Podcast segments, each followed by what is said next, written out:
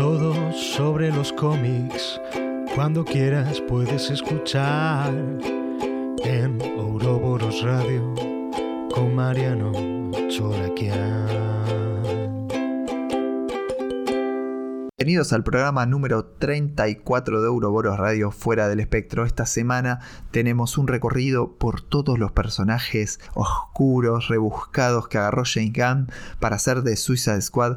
Bueno, con Bob Rubiano hacemos un recorrido por la historia editorial de cada uno de estos integrantes de Suicide Squad que nunca tienen muy, muy linda vida, ni futuro, ni prospecto. También grandes debates con con el amigo Damián Pérez, también Bob en, esa, en este primer bloque, hablando sobre el Substack, este nueva plataforma de newsletter a donde se están yendo todos los guionistas de cómics los agradecimientos, las películas y la guita que ganan los artistas. Hablamos de CW, hablamos de todo, las preventas nacionales. Habla Pablo Antivero de, de Deriva Editorial. Gran, gran programa. Todas las recomendaciones de los lanzamientos de Meridiana. Bienvenidos a Ouroboros Radio.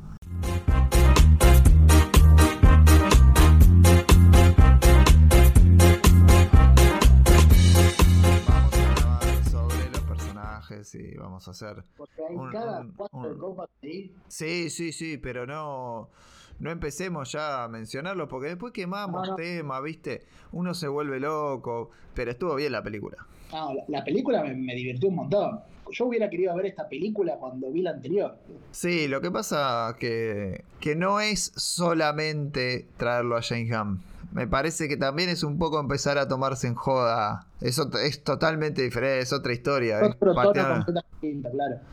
Sí, sí, sí, sí. Patear la pelota para el otro lado. Yo hubiera querido ver esta película cuando vi la película de la Liga, más que la de la anterior del Squad. Bueno, Es- pero. es una liga, pero funcionaría una liga de Giffen y de Mateis con esta onda, capaz sin tanto gore. Sí, pero vos ves lo de CW, Bob. Este, la liga de Giffen y de Matei, la liga en joda, lo colorido, lo en Legends. Sí. Eh, ponele, pero este tiene más presupuesto, más pensado. Siempre la acusa de por- presupuesto, siempre la acusa de presupuesto. Está mal actuado y mal escrito. Basta de Ponele, presupuesto. pero está asociado a, lo que cuesta. El flaco porque actúa bien te, te cobra más. Así que de última termina siendo un tema de presupuesto. Pero sí, sí, sí, va a la mano de, lo, de los dos. Ponele que, que un flaco, No debe cobrar poco. Cosas buenas con dos pesos también. Sí, algún por flaco que actúe, que actúe bien y que cobre poco, sí, sí, es cierto. Pero en general, el que mejor más. anterior, para recortar presupuesto, te cambiaron King Shark por Killer Croc y el problema no era quién hacía el perso- qué personaje, cuántos CGI tenía el personaje, sino lo mal que estaba escrito. Pero Doom Patrol es cara. Doom Patrol y Titans, eh, según estimados, son cuesta alrededor de, de 7 millones por, por episodio. Sí, sí, tiene un presupuesto interesante. 5 o Se 7 ve millones, ¿eh? Ah, pero, no, pero tiene mejor guion. dale.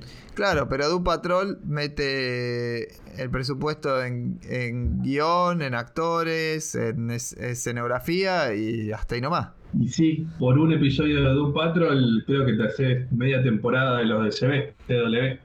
Ah, mierda. Ah, bueno. O, ahí o 3, tenés. ponele. 3, 4. Bueno, Pero también tenés otro. La necesidad de hacer 23 capítulos, 20 capítulos y al- algo que lo puedes contar en 10, en 12, algo que lo puedes contar en 8. Bueno, ahí está la clave y ahí en eso lo charlamos más de una vez también. Estirar una temporada a 22 episodios termina afectando a cualquier guionista, me parece. Entonces no tenés nada para contar en esos 22 episodios, o estás mandándole mucho relleno. Sí, claro, porque es un es algo que sale en, en transmisión, en tele de aire, entre comillas, broadcast. Este no es plataforma a demanda, una miniserie, y eso genera que vos necesites más capítulos para que la temporada dure más tiempo. Porque cuando termina la temporada de cualquiera de los productos de CW, vas a necesitar ocupar ese espacio de televisión con algo. Entonces, por eso tienen que ser más largas, necesariamente casi. Sí, afecta, afecta lo narrativo, afecta la parte, afecta la historia también. Tenés que tener por lo menos un episodio eh, para rellenar 52 semanas. Por eso tenés lo- los de relleno, los episodios 22. El mid-season y ahí surgen otras series como la de, la de Black Lightning o esta misma de Superman y Lois, La de Batwoman. o la de Batwoman. por- Y, tenés que cubrir todo eso, todos Ay, esos baches. La Batwoman no me atreví a verla. Es genial, es mucho mejor de lo que parece. Yo, yo la, la sigo al día. De, No, todas, bueno. de todas decís lo mismo, Bob. Pero es así, ¿qué va a hacer? Eh, lo, lo- lo- lo reconozco. No, bueno, la, la- la de Batwoman es otra serie de Batman sin Batman. La primera estuvo bastante floja, siempre tratando de, de- de jugar con los elementos del, del murciélago, que son un montón. Y la segunda levantó mucho ¿eh? Le- en relación al- a la primera. Con esto de, de- de- de crear un personaje de la nada y tener el, el camino libre para hacer lo que querían, eh, pudo haber sido mucho peor, me parece. Dami, vos, Flash. ¿la seguís viendo? Flash la sigo viendo, pero es como. eh, es como una relación tóxica. Yo sé que es una mierda. La sigo viendo porque ya caí en esa. Sé que en algún momento la tengo que saltar. La última temporada, las últimas temporadas fueron. em, va cada vez más para abajo. A la última temporada le hizo mierda la pandemia, también el corte que le hicieron. Hay, co- hay como tres historias distintas en una temporada que no llega a ser, a ser 20 capítulos. Sí, la de Flash no tengo nada, nada bueno para decir, lamentablemente. No, no, no puedo rescatar nada más que el, el penúltimo episodio, un segmento que tratan de sacar un. de, de- de recrear el espíritu de Wade con la familia Flash. Y meten a. a, a Bart de a Impulso y a, a. Imagínate que el último- bueno, última temporada cierra con una historia sobre, sobre Iris, donde la actriz de Iris aparece en un capítulo de los cinco que dura la historia. Y después está centrada en Iris. Claro. A ese nivel. Tu- Tuvo problemas porque filmaron con la pandemia avanzada, filmaron con, eh, ¿cómo se llama? Con las, con las restricciones a full, entonces no juntaban actores. Sabés que en las escenas están siempre refiriéndose a los actores que no están porque no pueden filmar todos juntos, problema de agenda. Es un quilombo que deberían haber cortado con más dignidad. La pandemia le, pe- le pegó feo, le, pegó mal porque no habían terminado de filmar la- las temporadas, así que tuvieron que cerrar a las apuradas. Bueno, tanto Supergirl como Flash terminan con un Pero final le pegó, abierto. le pegó a todo. Hay otras, las series de Marvel lo resuelven, bueno, también tienen más guita, pero lo resolvieron de forma más digna los problemas de pandemia. Sí, pero acá creo que estaban grabando y un día dijeron, bueno, no se puede ir a grabar más, así que arréglense con lo que ya tienen filmado. Algo así pare- me pareció. ¿Ya viste Starger, sí. Bob? No, todavía no vi la- el, inicio de la segunda. La primera sí, la, la fui siguiendo No, al día. no, digo, ya sé, no, el primer capítulo de la segunda que salió el, el martes 10 de agosto. Todavía no la vi, pero eh, ni bien tengo un- unos minutos libres, me, la, me, me tiro de lleno. Yo ya seguramente esta noche después de grabar y después de editar y después de publicar el episodio voy a estar viendo Starger y What If. Ah, ya tenemos Wadif. Sí, sí, ya están ambos. Ya estaremos, no lo vi todavía, ¿eh? No, no, no sabía que ya era. Ah, hoy es miércoles. Hoy, no sé qué día es hoy. Sí, hoy es miércoles, el, el programa sale los jueves, pero hoy, hoy es miércoles, hoy- mi- noche de miércoles. Para romper la magia de todo esto, lo estamos grabando últimamente pegadito al, a la salida. Perdón, no quería romper la magia. No, Hoy es de, es de tarde, es de noche, como dice vos. O, de, o de día, son las El- 7 de la mañana. El podcast no se mancha, exactamente. Eh, Eh, ¿cómo? If es la, La- a las 5 de la mañana, no lo volvamos a hacer, ¿eh? No, no, eso nunca más. Comiendo un, o- un, un shawarma después del boliche, no, basta. No. Ahora que abrieron. Eh, sépanlo, queridos oyentes, que DC lo hizo primero. ¿eh? Tiene ya editado y emitido un montón de, de, de, de Elseworlds. Así que este What What If está llegando unos 10 años tarde, quizás. Uh, acá estamos en la polémica. Ya estamos, viste, ahí ya midiendo los seguitos corporativos. Y hablando de hitos corporativos, este. Bueno, Wolfman sale bastante ahí en, en CW, ha tenido su lugar en la crisis. Cre- fanático. creo que, que Marv tiene como eh, una, un acuerdo de la era Levitz. Es como, viste, los Todavía tiene contrato. Hubo- Viste, hubo una época que en Argentina, hasta los 90, ¿no? Estoy- se me está cayendo una sota y una cosa medio profesional, pero viste que como que había gente que se había podido divorciar en Argentina como unas de- una década que hubo divorcio. Y después vinieron los lo sacaron de nuevo. Bueno, están los autores que tienen acuerdo y que algo cobran. Y que son todos los personajes. Por eso, viste, es conocido esto de que Starling cobró más por la caja bestia. Eh, y esa aparición. más. Medio- por la, por la caja bestia que ni se lo nombraba como tal, que aparecía en- casi fuera de escena cinco minutos, que por toda la saga de, de- de Thanos, que apareció cinco, cinco o seis películas. Lo nombraban como el ruso, ¿no? Ni siquiera. Sí, sí, ni Sí, siquiera sí, la sí. Ni siquiera era un asesino a sueldo medio ruso y nada más, que ni siquiera tan ruso. Hacerlo genérico ruso. Sí. También- que también se le habían retribuido dinero porque también lo habían usado en el Arrowverse. Que si no me equivoco, si mi memoria no falla, en el Arrowverse eh, la caja bestia era eh, eh, Dolph eh, Lundgren, eh, Punisher. Dolph eh, ingeniero, sí, sí, ingeniero químico. Ese. Sí, Y sí. eso, vi todo Arrow. Otro, otro pecado que cometí, ver todo Arrow completo, ¿eh? hasta la última temporada. O sea, eso era por, por los abdominales. Claro, era, era por verlo a Stephen haciendo ese jueguito de- en la escalera. El video, que puse pausa cuando trepaba y, y mostraba los abdominales. el clip de entrenamiento. Sí, sí, contaba Kevin Smith que la mamá estaba fascinada con, con Arrow y lo seguía Una cosa que todo Arrow. Flash y todas las series de CW es que nombran un montón de autores, que ahí los usan para nombrar calles en general, pero te nombran un montón de autores. Me parece un lindo homenaje eso. Sí, Así es- de nada, autores.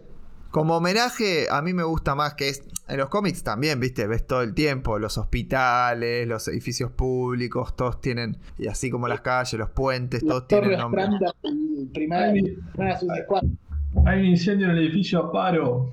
Siempre. Hay un, un, el- un caído en la casa de Kane. Sí, sí, Hay sí. toda una temporada de Flash donde hay un problema para resolver en la calle Infantina. Claro, sí, siempre, siempre. Infantino en Flash sale todo el tiempo. ¿Qué es mejor? ¿Eso como homenaje, como reconocimiento, como mimo? ¿O la lista de los 47, 49 que pegó Suicide Squad? Si la lista representa que le tiren un par de billetes, prefiero eso. Qué momento, ¿eh? La verdad que fue un broche de oro para toda la... Yo también fui a ver la película y me quedé hasta el final esperando eso, a ver cuántos aparecían. Y ver al nombre de Bill Finger y no al de Bob, Bob Kane, creo que fue una de las mm, sorpresas más, más sorpresivas, valga la, la redundancia. No está, por primera vez está Robin, pero no Batman. Pero igual eso también tiene que ver con, no solo con arcos argumentales, sino con los creadores de los personajes. Y es verdad que en Suicide Squad aparecen bocha de personajes creados por bocha de autores. A veces igual es medio cruel eso de la creación del personaje. Hace poco tuve una discusión típica, típica de internet sobre este, la creación del Winter Soldier. ¿Quién lo creó para ustedes? Eh, el concepto es de Brubaker. Claro. Pero alguno me decía, no, pero Bucky existe del 40. Pero Sí. la parte autoral no es, que, no es que lo generó de arcilla al ser humano y Barnes salió y se fue haciendo Winter Soldier, ¿no? La- no existiría el Winter Soldier, pero Brubaker no existiría tampoco el Winter Soldier. Así que Es otro personaje, es lo mismo que decir que, que es otro. A Red ¿Cómo Hood podía lo... Sin, sin Bucky previa, sin toda la mitología de Bucky previamente. Bueno, vamos con un- el ejemplo de la casa de, de- de enfrente, eh, a Red Hood. ¿Quién lo crea? ¿Jude Whitnick o, o Finger, de vuelta? o Alan Moore. ¿O Alan Moore? No, no, en realidad no, porque estaba, No, no, no, no, estaba, es- estaba antes, estaba antes. Sale Es ese, de- ese episodio donde hay un Red Hood, que es ese villano, que van al, el episodio ese que van al colegio, Batman y Robin, es viejo. El, no lo crea Alan Moore, está bien, retiro. Alan Moore no. Bueno, pero a, Alan Moore lo a- conocemos. a la encarnación más, más, más popular es de Whitnick. Sí, claro. Este, no es que Jason, dice, no, era Jason Todd, no. El personaje. hace 30 años. Sí, Bueno, sí. 20. El retroactivo. Igual ya lo sabe todo el mundo porque tiene su serie propia. ¿Posta? Claro, tuvo un montón de series Red Hood. ¿Posta? Si alguien, alguien leyó eso, Sí, claro, hay una que es muy buena con, con hace la, la, la Trinidad maldita, con Bizarro y eh, Artemis. Sí, estamos hablando de series que escribe Liefeld. No, no, no. No. No, No, no. no son de. No, no, no era de Liefeld, pero pegan el palo igual, Evo. El guion. Estaba ahí nomás. Sí, le- leí Red Hood de los New 52. O sea, hoy estoy confesando pecados. Vi todo Arrow, sigo viendo Flash, leí No- Red Hood and the 52. Tienen una No te, no te guardás nada, ¿eh? La verdad que estás, estás full viviendo un, un, tor- un torbellino de adrenalina. Ahora le- les confieso que pongo le pongo mayonesa al asado y listo, ¿no? ¿Caliente? Porque frío del día anterior creo que es inevitable. Sí, yo te lo banco, es frío, pero caliente no sé. Tanto no me arriesgo. ¿eh? Pero bueno, volvamos, volvamos a hablar de lo que tenemos que hablar. Bueno, encaminado, sí, sí, sí. Claro, nos Mucho. estamos yendo un poquito, ya estamos empezando a hablar de comida. Ta- Estamos mostrando las cartas de que empezamos a grabar bastante de noche y acercándose el horario de la cena, pero mal que mal, lo que veníamos diciendo es estas apariciones. eh, Che, gracias por haber creado esto, gracias por haber creado lo otro. No, maestro, gracias no. Poniendo esta balaganza. Hay algo, están algunos resabios en DC, sobre todo, de lo que fue este, la era Berger, Levitz, Kahn. No, Berger y Levitz, sobre todo. Este, Kahn un poco también había, había ayudado en esa, en esa historia, que era hacer un reconocimiento de dinero. Es por eso que los creadores, con sus creaciones de determinada época, ganan algún dinero bastante interesante. El ejemplo es Starling ganando más guita con la caja de bestia, como decíamos, que por Thanos. ¿Qué hace Marvel? Hace esta semana salió una nota de Hollywood Reporter contando cómo le- les dan la invitación a la Van Premier. Lo vimos en la alfombra roja la última vez y después de quejarse a Jim Starling. Y 5 mil dólares. No es obligatorio ir a la Van Premier para hacerse de los 5 mil dólares, ¿no? Oh, qué jugado, qué jugado. Le hubieran dado tres empanadas y era creo que casi el mismo valor Qué benevolente que. Sí, que sí. Disney con esto, ¿eh? Como, como regala, qué, qué, qué, qué buenos que son, pues, que le dan 5 mil dólares. De todas Eh, formas, siempre fue una estrategia muy... Acuérdense de cuando en el 80 no quisieron pagarle los derechos por Black Lighting a... eh, al creador y terminaron cre- creando un personaje distinto. Terminaron creando a Black Vulcan. Claro, para no, para no abonarle. Pero también, a ver, hay un par de cuestiones acá.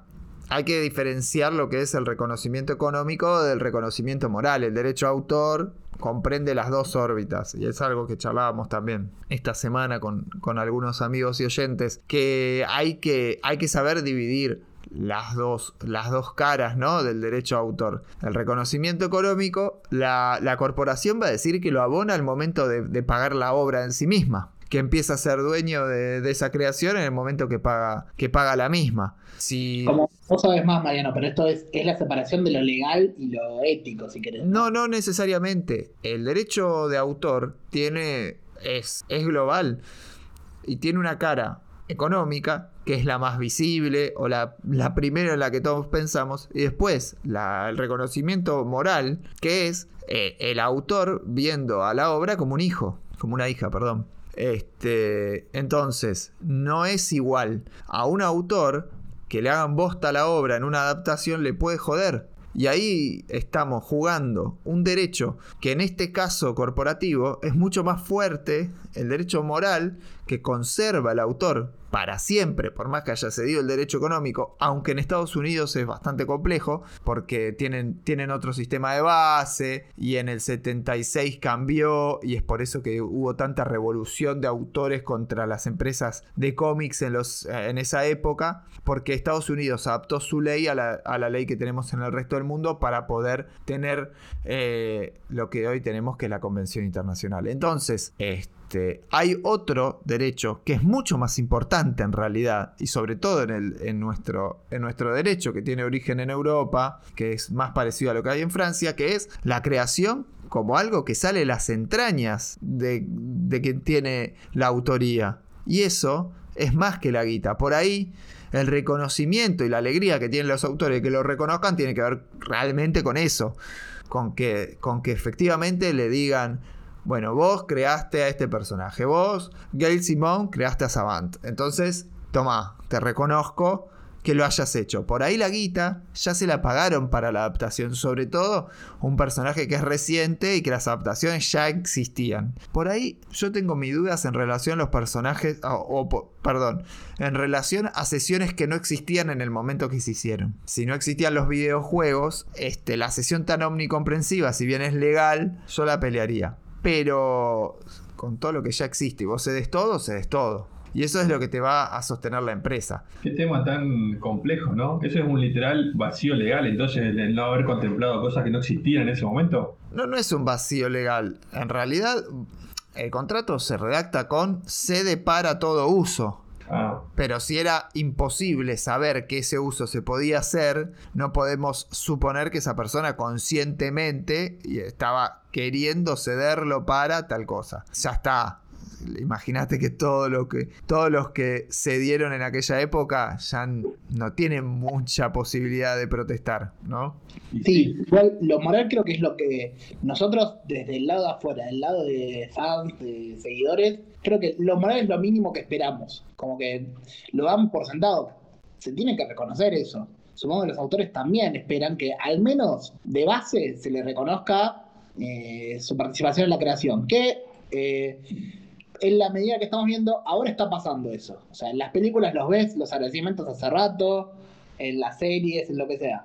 Ahora pasa el tema por el otro lado, por el tema económico. Eh, sobre todo, hablando de una industria que es el mercado de la historieta mainstream norteamericana que viene históricamente con este, estas situaciones de maltrato a los creadores, desde lo económico sobre todo. Y a nivel, a nivel local, ¿tenés presente cómo se maneja? Tengo dos casos bien presentes, no tan, uno reciente y otro no tan reciente. Recuerdo a, Trillo que puteaba un montón por lo que habían hecho con, con eh, Cyber Six en, Telefe, con Carolina Peleretti en su momento.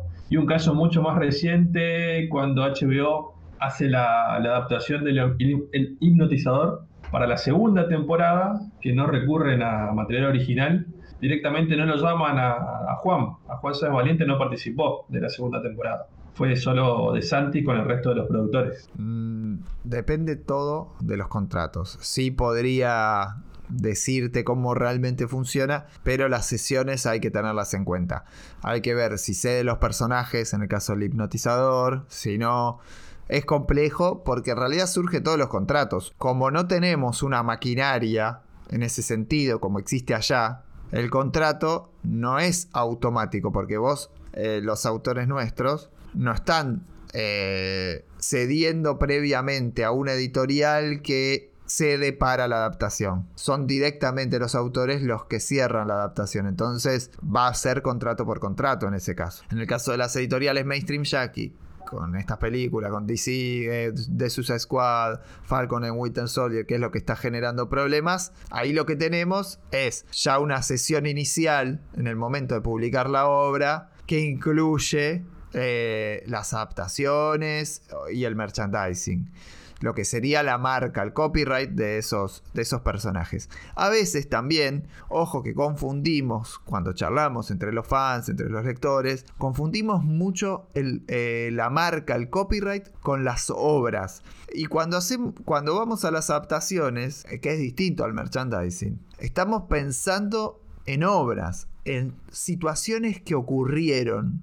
Y el agradecimiento o el reconocimiento debería venir por situaciones que ocurrieron en una historieta y que una persona llevó adelante. Por eso es que a veces la discusión de decir creó o no creó el personaje, a mi gusto es medio chica. A mí me interesa más las obras que crearon y cómo las adaptan. La obra es un todo. La obra es ese personaje puesto en acción. No, no veamos como marca nada más a los personajes y a lo que es la autoría. Porque si no, además estamos desvalorizando un poquito la labor de esta gente. Ahí estás haciendo, eh, estás yendo en otro nivel en la discusión, le estás agregando otra capa que no sé si la tienen en cuenta y como hablamos antes, no sé si es algo que tengan en cuenta eh, a la hora de estos agradecimientos, de esta de, de estas, eh, ¿cómo se llama?, reconocimientos económicos. Es más fácil apuntar a la creación del personaje, como es lo que estamos viendo en los agradecimientos de todas estas adaptaciones, y no tanto a, a las historias, a los cambios.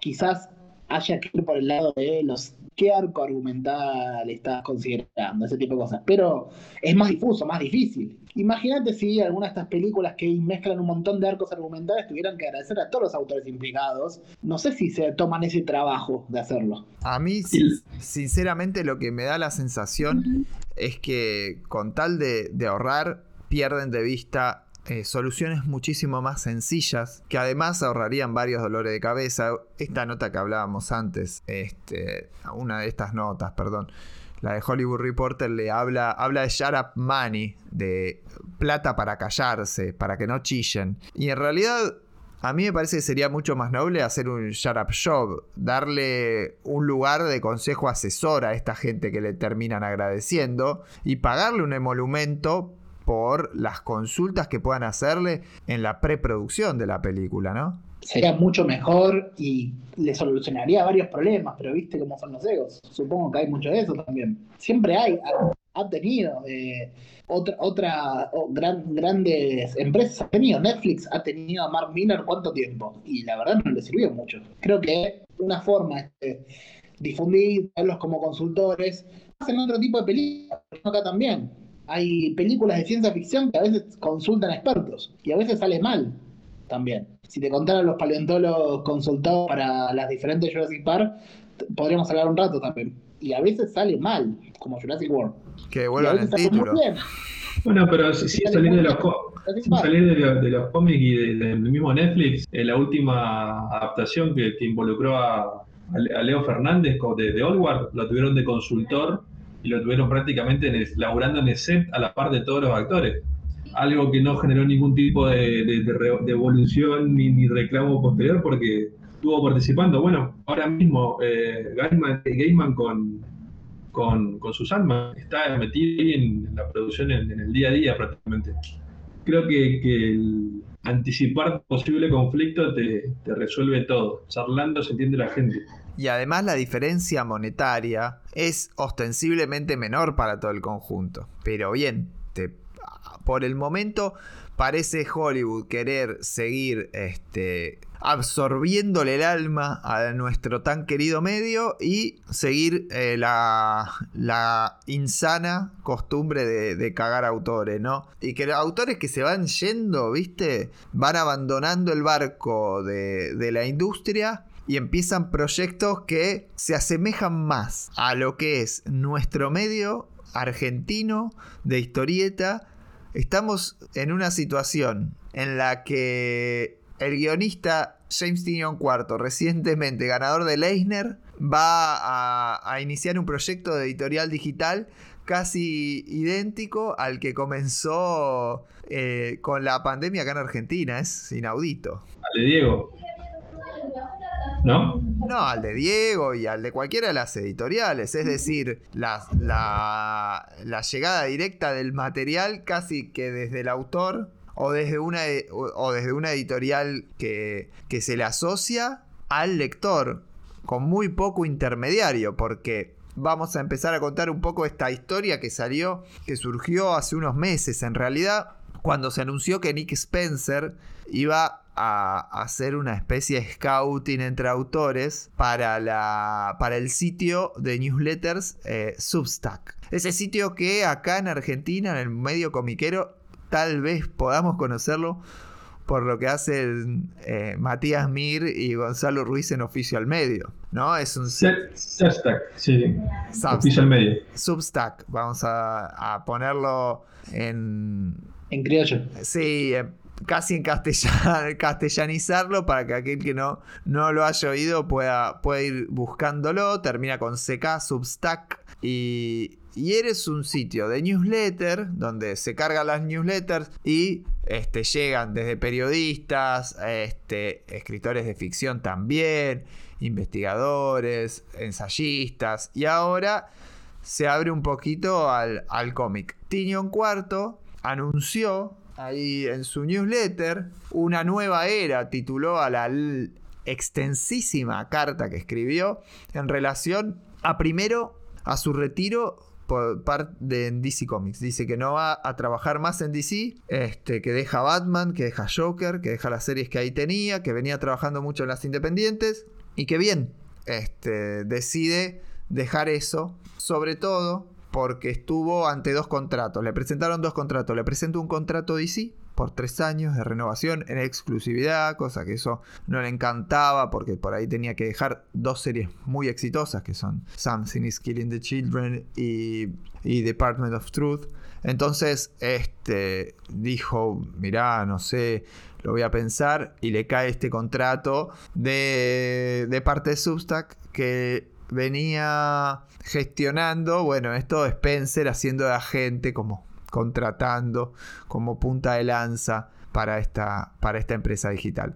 Y dice que es un contrato, Tiño Cuarto cuenta que es un contrato que nunca vio como, como autor de cómics en la vida. Es el, en 10 años nunca vio un contrato tan favorable y básicamente le dan un adelanto por el primer año de creaciones, con todas las suscripciones que pueda tener, y a partir ya del segundo año, la compañía solamente le empezaría a retener un 10% de todas las suscripciones que obtenga. Suscripciones que para nuestra economía son poquito caras. Este, en el mejor de los casos salen 5 dólares por mes por autor. Y son varios autores los que se están anotando. Está... esto, Mariam. Justamente este contrato que ofrecen, eh, que ofrece Substack a los autores, tiene la ventaja de, por, por un lado, pagar un adelanto importante y mantener los derechos de propiedad sobre, lo, sobre las creaciones, que es una gran diferencia con la otra alternativa de muchos autores que son los contratos de Image, que también te permiten le permiten conservar los derechos, pero con la diferencia de que no tiene el adelanto, sino que empieza a ver a partir de las ventas. Claro, todo el primer año es de adelanto para el autor. ¿Qué pasa? Image vende material físico. Substack es solamente newsletter por ahora. Y, entonces uno estaría pagando la suscripción a un autor por un precio bastante elevado solamente en material digital. Si bien el material nuevo en Estados Unidos, eh, recién salido del horno, tiene el mismo precio que el material recién salido del horno en físico. Y eso sí hay que resaltarlo. O sea, uno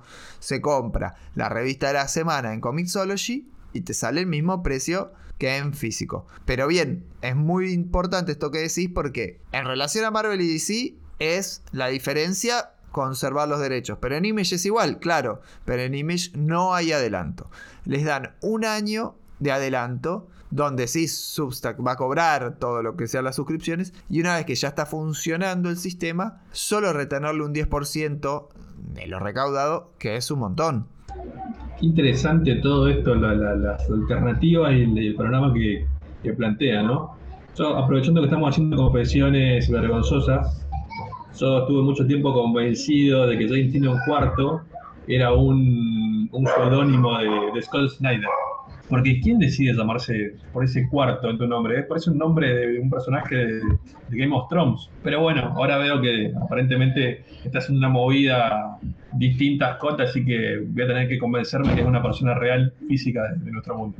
Y no fue el único que anunció esto esta semana, sino también el otro gran nombre que aparece en esta movida es el de Jonathan Kingman, que usando su, su propio newsletter en Substack, anunció que él también eh, iba a arrancar un universo de historietas por la plataforma Substack con varios autores, entre ellos Olewin, Mac del Mundo, que los trae como para que los trae y los lleva a crear este universo. Bien, y Cuenta Tinion además que el sistema de carreras en el mundo del cómic en los últimos años fue muy claro. Hacerse conocido en Marvel o en DC para después poder saltar a el trabajo Creator Own. Este es el siguiente paso. Este paso tiene que ver con no solamente ser Creator Own, sino tener control estricto de lo recaudado. Todo lo que produzco lo recaudo.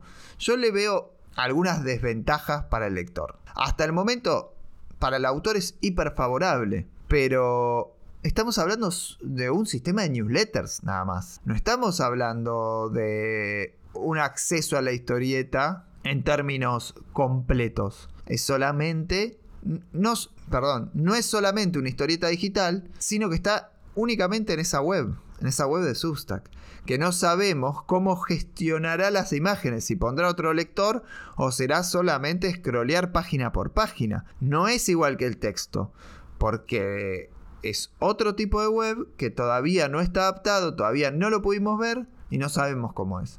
Es inferior a lo que hablábamos de el mercado argentino directo de cómic digital, que llegó a un punto máximo el año pasado y hoy continúa en algunas versiones, que puede ser desde la descarga del CBR. Eso no está posible, no hay una plataforma como Comixology para Substack, solamente por el momento la web esa que hasta ahora era texto con imagen. Era una web de artículos de newsletter. No sé si realmente funcionará de, ese modo. Al igual que pasó acá en Argentina, yo creo que serán los mismos usuarios los que le obliguen a evolucionar y mejorar su producto, a fuerza de, quejarse por lo que pagan por la suscripción. También eso tiene que el precio hasta ahora la suscripción, por ejemplo el de Tinion y el de Hitman, están en, si no me equivoco, 6 y 8 dólares cada uno no es nada menor esos precios. No, y además no te dicen qué, qué, qué periodicidad va a tener, cuánta historieta vas a tener, ¿viste? Es bastante particular. Y hay algo que en comparación a Image, y esto es para, para la polémica y para charlar, y tiene que ver también con cómo se fueron manejando las IP en los últimos años, que si Image en los 90 fue una migración eh, masiva de dibujantes. Esto es solamente guionistas, porque Jiménez dice que sigue en Batman. la historieta ha pasado a tener un dominio del guionista absoluto prácticamente. Y a veces cuando hablamos de las IPs, también nos olvidamos de los dibujantes. Ojo con esto que no me parece menor, que uno de los grandes cambios que muestra esta situación es los guionistas sobre los dibujantes, cosa que hace 30 años, cuando fue la revolución anterior, no se estaba dando de esa manera. Bueno, pero en los 90 tuvimos un, reflote de la, venganza de los guionistas, finales de los 90, con el, el ABC y algunas otras movidas de ese estilo. Los Avengers de, de Pérez, bueno, hubo, algunos reconocimientos y vueltas para atrás en el reconocimiento del rol de, guionista, me parece. Tampoco están...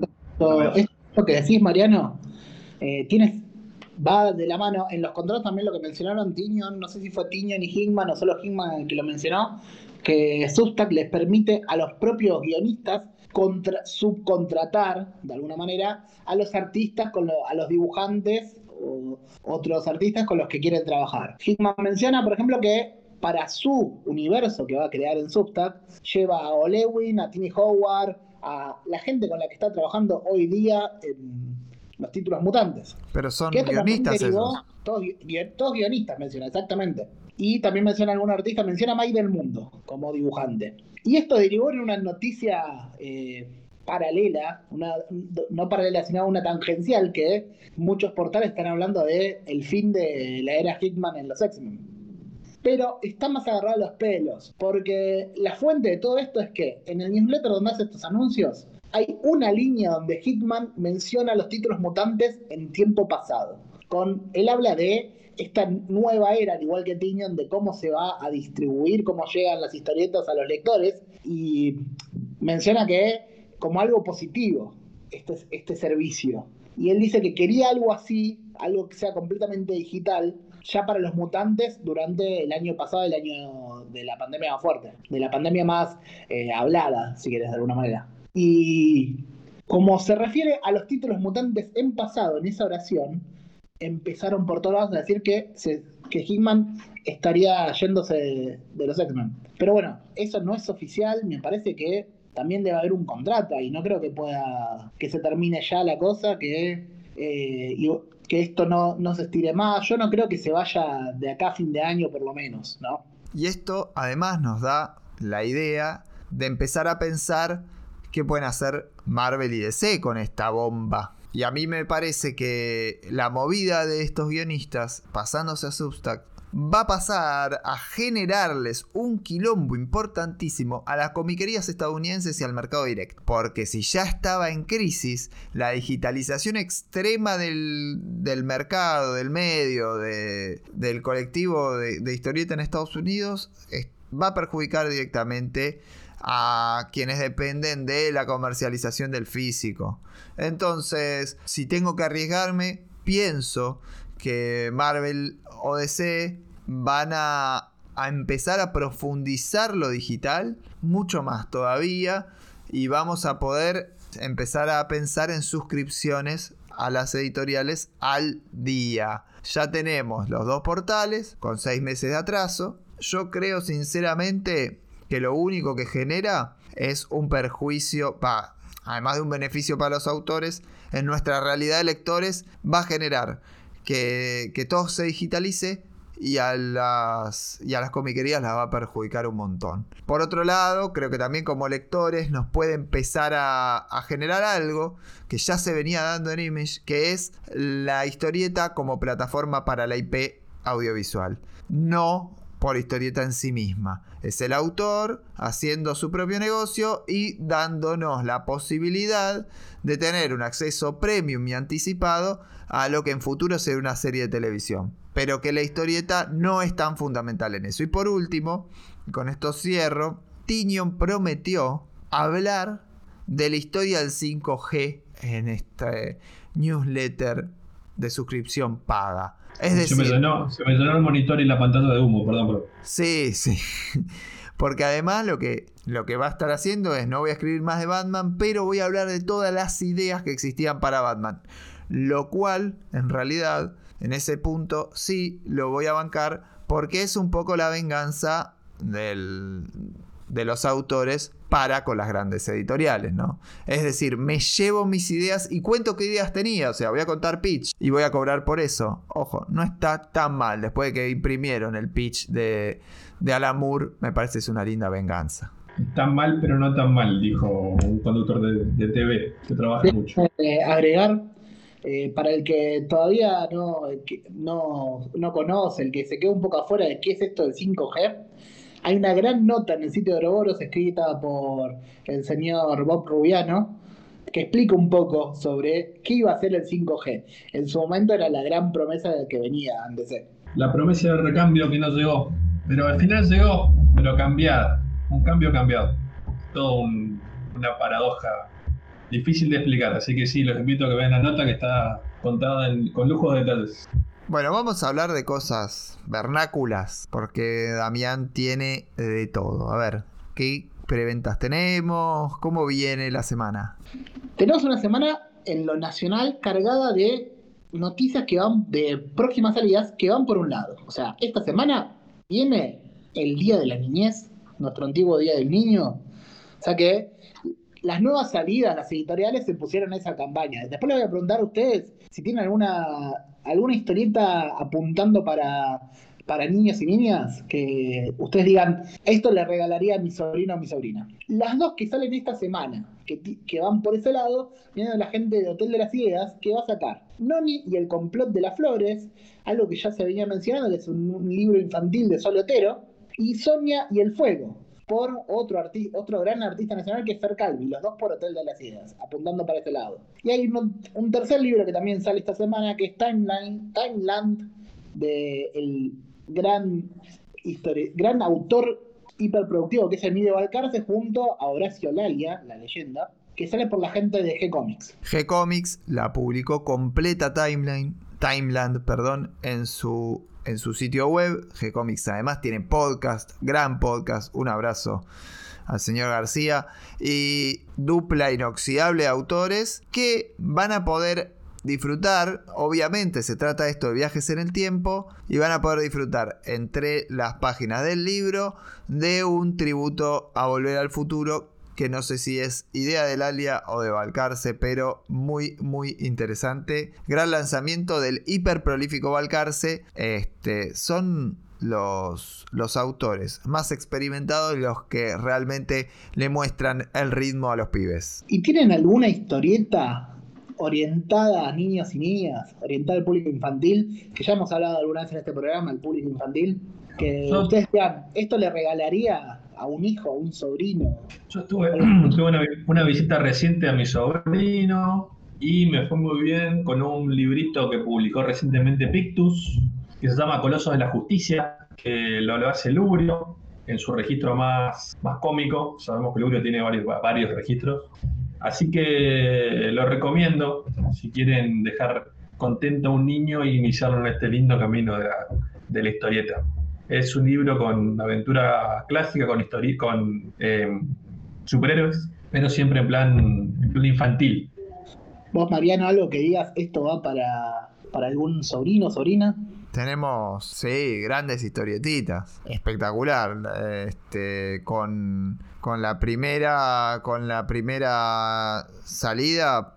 Que es la que más me gustó a mí, que es el increíble barco pirata volador. Y después, no sé si están. Sí, para alguna edad va. Que también de, de Maten al mensajero o una de vampiros, ¿no? Me encanta, me encantan las dos recomendaciones. Yo te agrego la línea Toy de Comic Debris con cosas como Doctor Paradox o el cuerno escarlata de, de, Trillo y Lucas Varela, por ejemplo. Pero bueno, esto por el lado de eh, lo, que sale, lo que sale esta semana y el gran evento que es el Día de la Niñez. Así que aprovechen para regalar historieta.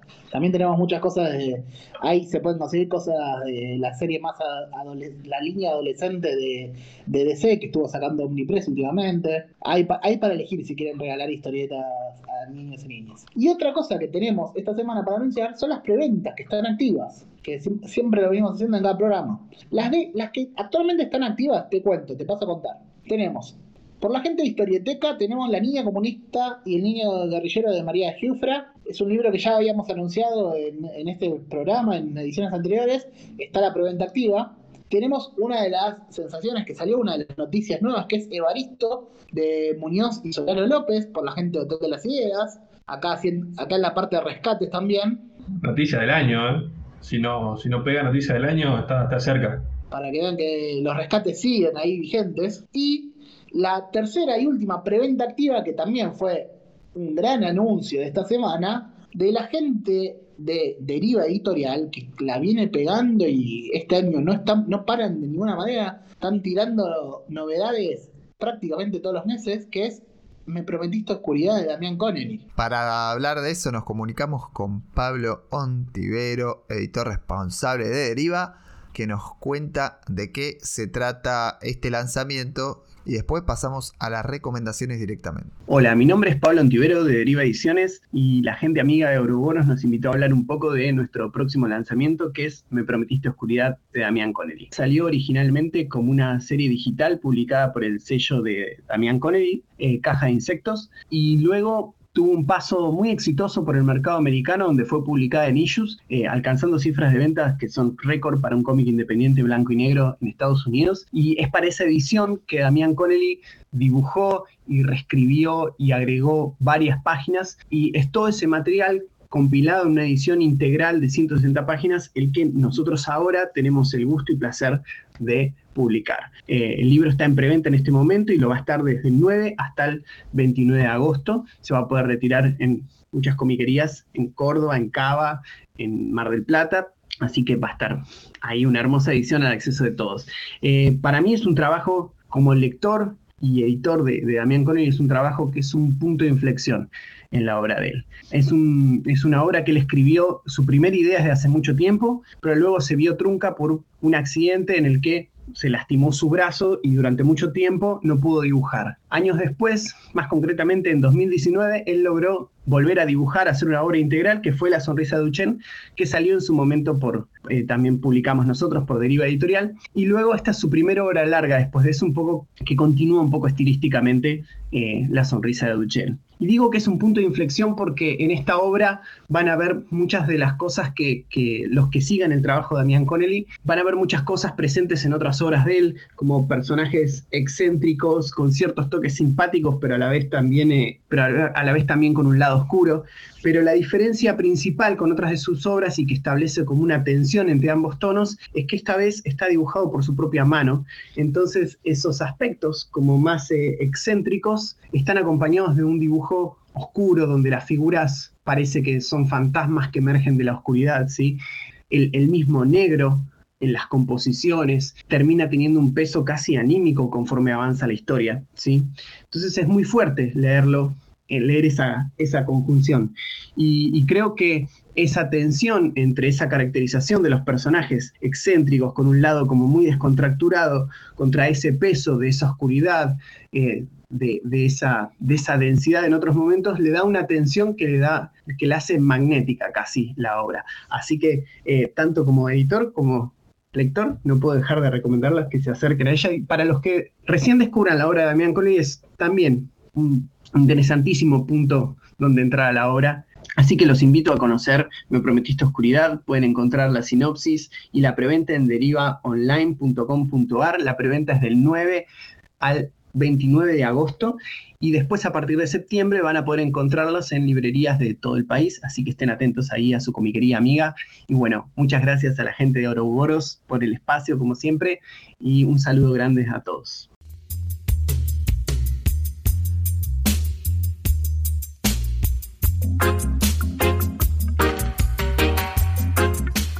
Recomendaciones de la semana que llegan de la mano de Meridiana Comics, que queda en Avenida Rivadavia 4963, local 18, barrio de Caballito, Galería Rivadavia. De todo esta semana, o no, vamos a ver qué, qué es lo que se recomienda. ¿Por qué? Porque dejamos de anunciar en este programa todas las novedades para darles dos o tres títulos que sí o sí se tienen que llevar. ¿Qué, qué recomendás esta semana, Dami? Mi recomendación de esta semana es el tercer volumen de Animal Man que está sacando la gente Omnipress, que para mí es el mejor volumen de los tres del Animal Man de Grant Morrison. Es cuando llegamos al clímax de la historia. Acá es donde está todo lo, todo lo importante. Incluye del número 18 al 26 de Animal Man y donde tenemos todo el desarrollo de la locura. Este es el primer Meta Morrison que vamos a, que vamos a ver. Si no conocías a Morrison antes, arrancá por acá leete los dos volúmenes anteriores y llega a este punto,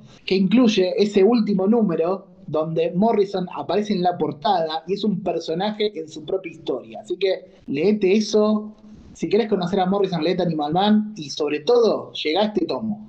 La mejor, quizás la mejor serie, por lo menos de, de toda esta época de los 80, 90 que tenemos. ¿Y vos, vos qué recomendás esta semana? Esta semana Omnipress sigue en su plan de, rescatar material viejo, pero a la vez mantenerse al día con lanzamientos recientes. Y en esa línea sale Superman Up in the Sky o eh, Alta en el cielo, Alto en el cielo, que es una historia que originalmente se publicó en seis partes en esta antología que mencionábamos la semana pasada para supermercados, pero que luego se, recopiló en, en este librito y está escrito por el mismísimo Tomás Rey o Tomás King, Tomás, este, Tom King, este agente del recontraespionaje que genera tantos odios y, amores en partes iguales. Es una historia con un Superman clásico, totalmente atemporal y que puede, la podés enganchar y, sin necesidad de conocimiento previo. Muy, muy linda y, y linda también como para recomendar para, para el Día de la Niñez, ¿por qué no? Dos recomendaciones bárbaras que, ya están disponibles para retirar en Meridiana Comics. Si lo compraste en preventa, siempre con, con regalitos. ¿Saben qué? Yo no tengo ninguna recomendación esta semana porque son esos dos libros los que me voy a, voy a llevar a casa. Les compro las recomendaciones a ustedes y pasamos al bloque principal. Todo esto. La elección Claro, todo esto lo pueden conseguir en Meridiana Comics, que queda en Avenida Rivadavia 4963, local 18, barrio de Caballito. O entran a meridianacomics.com, lo ordenan online y tienen envío a todo el país.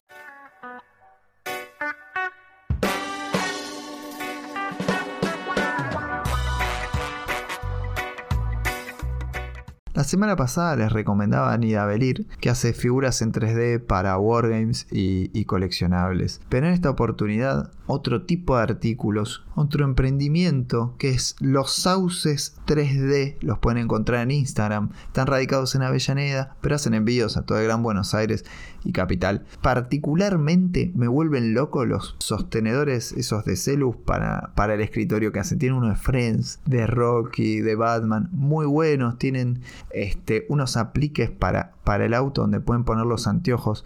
Todas cositas útiles. No trabajan tanto en lo que es el sino cosas útiles para el hogar. Todo impreso en 3D. La verdad que está viendo cada vez más emprendimientos alrededor de, de las impresoras y que, y que logran distintos productos muy muy interesantes. En este caso, los sauces 3D los buscan así en Instagram, los contactan por ahí. La verdad tienen, tienen de todo, pero destaco principalmente esto. Los, los, estos están soportes para celulares, 10 puntos de muy muy buen gusto para que puedan llevar. Los sauces 3D en Instagram.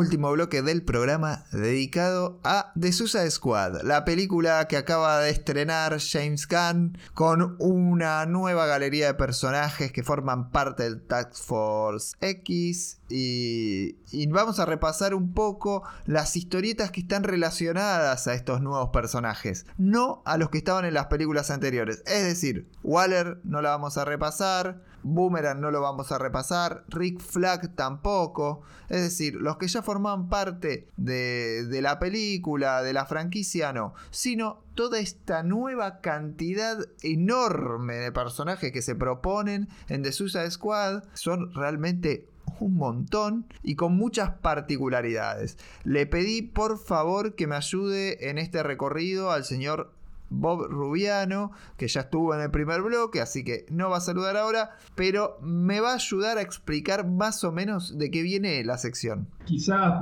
eh, te sorprenda porque voy a comenzar saludando, por más que no, me hayan escuchado, pero bueno, buenos días, buenas tardes, buenas noches. Lo querías decir, no se, no se saluda más en este programa, Bob. lo iba a meter igual. Y sí, efectivamente, lo que vamos a hacer es casi como. ¿Vieron cuando Morrison se leyó todos esos cómics drogados de los 50 y los 60 de Batman para meter en su, su run de, de, Batman, justamente? Y DC decidió republicarlos con el. como el Black Casebook, el libro de casos negros.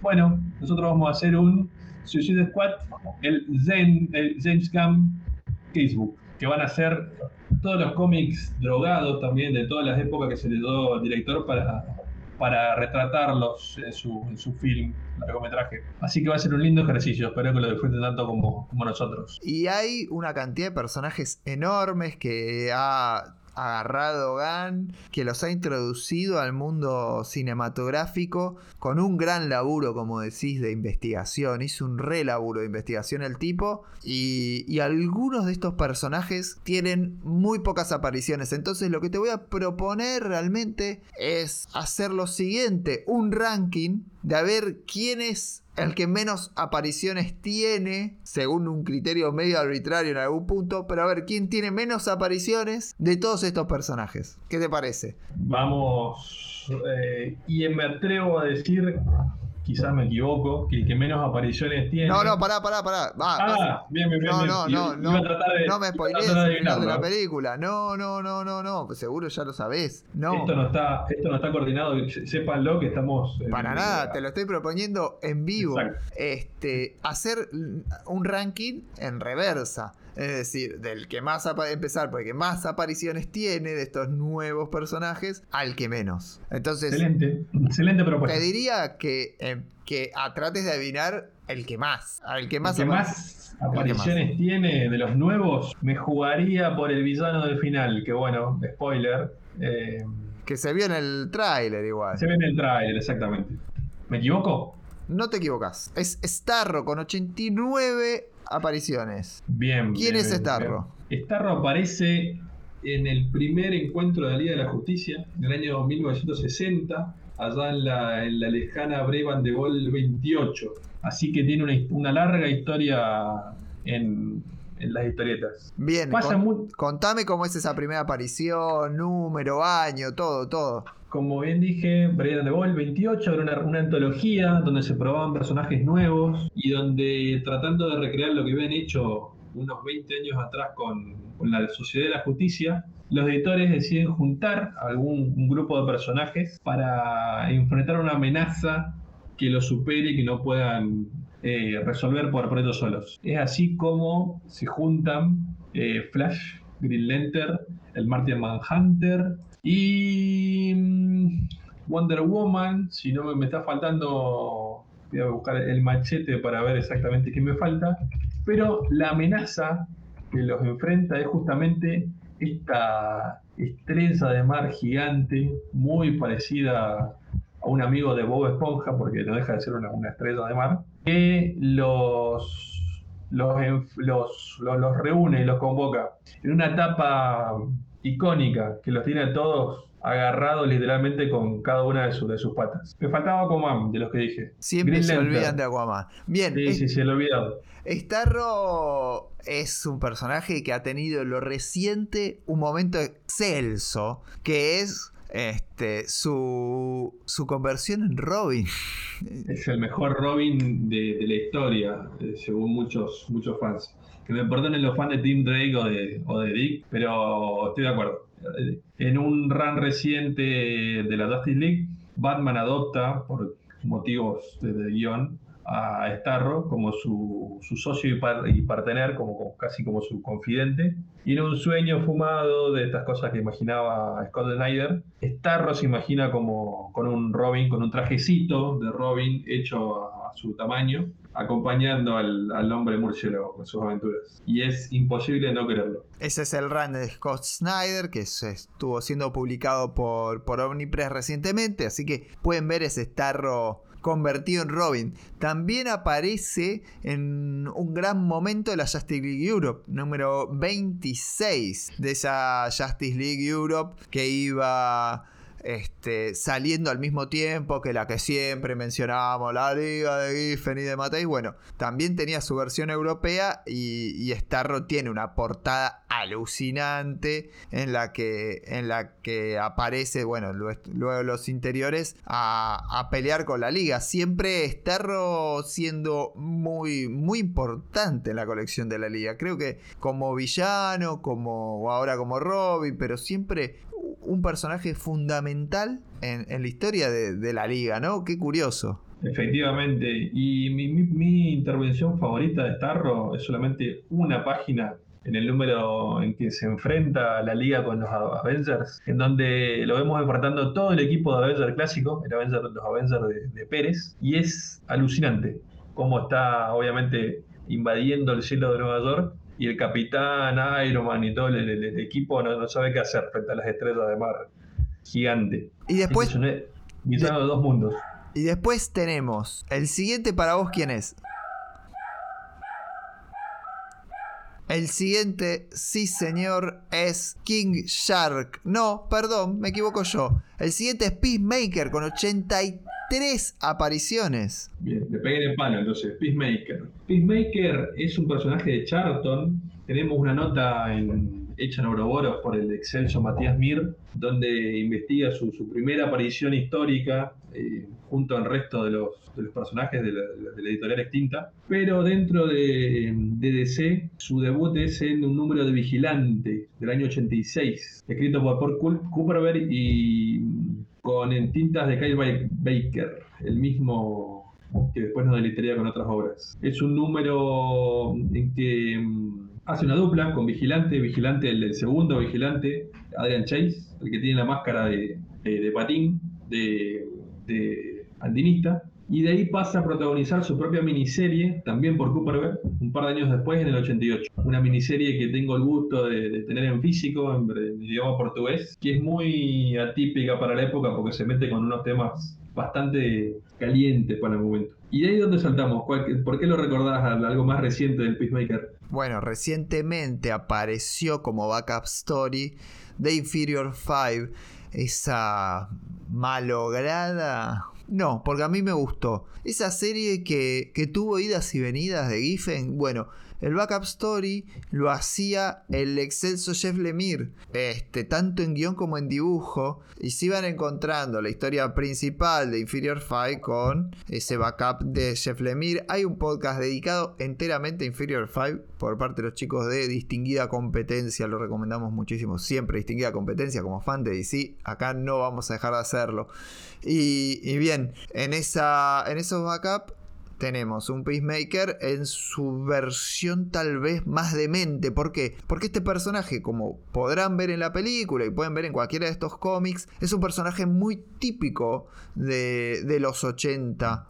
Si bien está creado la Charlton mucho tiempo antes, su personalidad más interesante se ve en una serie de personajes. Y por eso está muy bien también que aparezca en Vigilante, que es una especie de Punisher de DC. Esos eh, patriotas eh, violentos de casi extrema derecha. Bien, ese tipo de personaje que en los 80 tuvo un surgimiento desde, desde lo sarcástico tan preponderante, encuentra en Peacemaker, en Peacemaker, perdón, su mejor, su mejor versión, me parece, prácticamente. Este, porque después, por ejemplo, ¿no? Cuando vos ves el final de, de Born Again, Nuke no es un gran personaje por ahí. Peacemaker me parece que tiene, tiene elementos interesantes que van que juegan por ahí y está y está realmente muy bueno.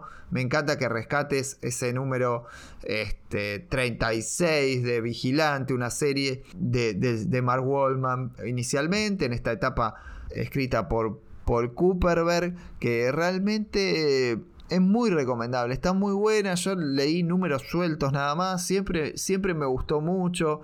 También porque el protagonista original, el, el vigilante original es, un abogado. ¿Viste? Siempre yo esa identificación. El original en realidad es, un cowboy. El, primero, el primer vigilante. Era el cowboy que tenía una moto. Parte de los, de los Soldiers.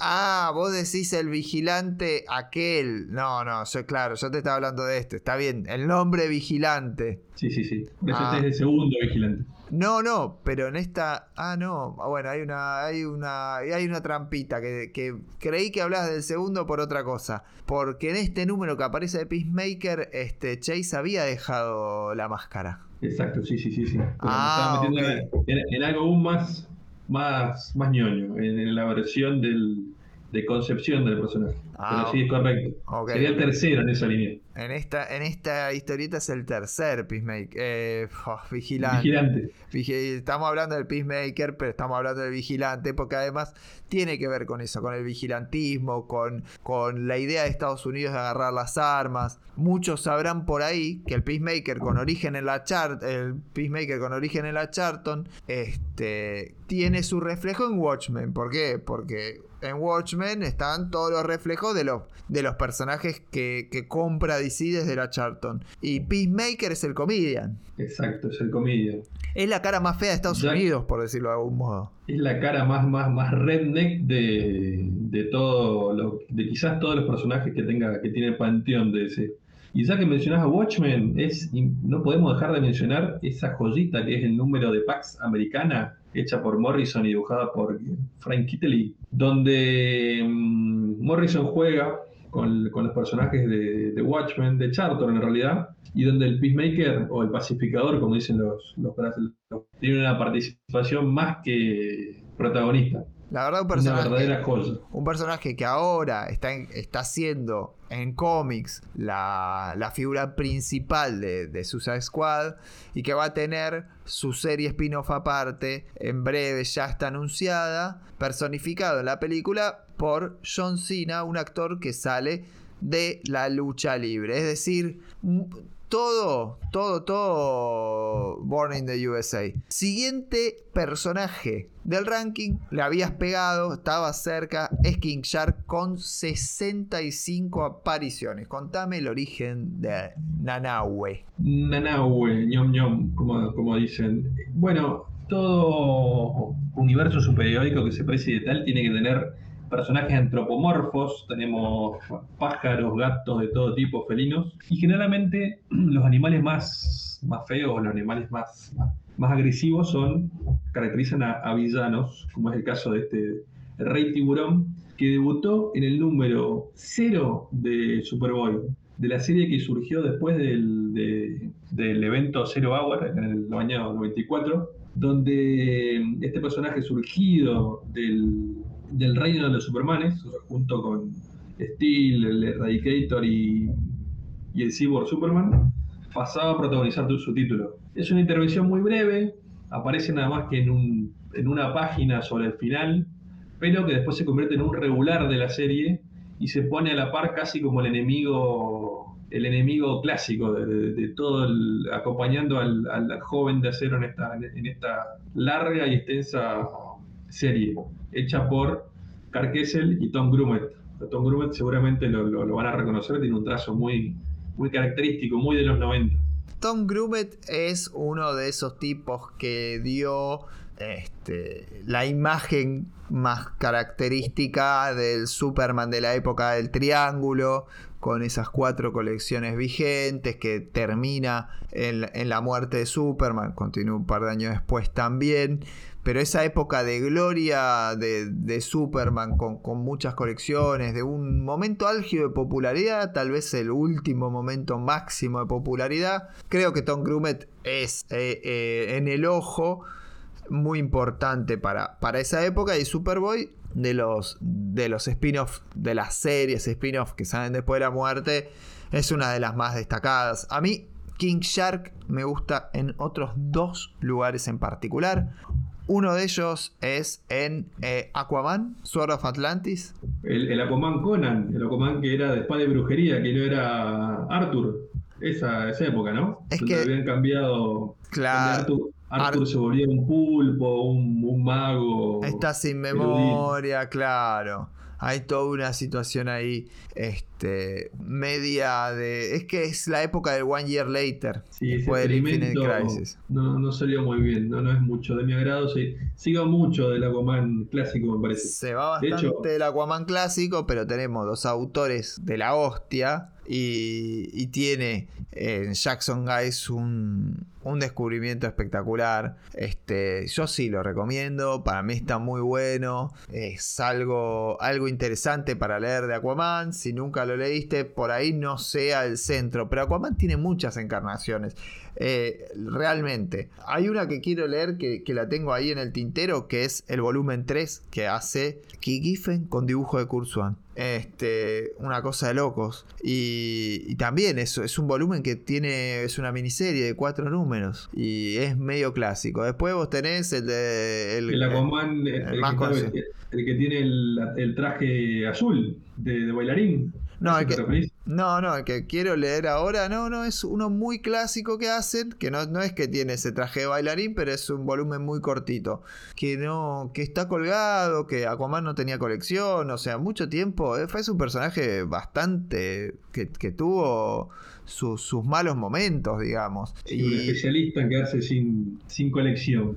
Totalmente, totalmente. Entonces ahí es donde yo digo, este experimento, Sword of Atlantis, para mí es muy interesante, es como una, es como una linda previa, me parece que al, Aquaman Juego de Tronos de lo último, para mí tiene mucho de eso. No, no está mal, Busiek siempre cumple y, King Shark tiene un papel preponderante este, en esa serie, porque es casi un, ladero de Aquaman. Sí, sí le, hace de, Robin prácticamente. Sí, sí, sí, totalmente, totalmente le hace de Robin. Aquaman es un personaje más que interesante por esto de que tiene un montón de encarnaciones, además de ser clásico, es clásico de la liga. Este, tenés el Aquaman del Garfio, que es el de Peter David, tenés el Principito que te hace Jones, este, este de que empieza de Busiek, después tenés el de Subdiego, tenés un montón, un montón de Aquamanes. místico de Subdiego, exacto.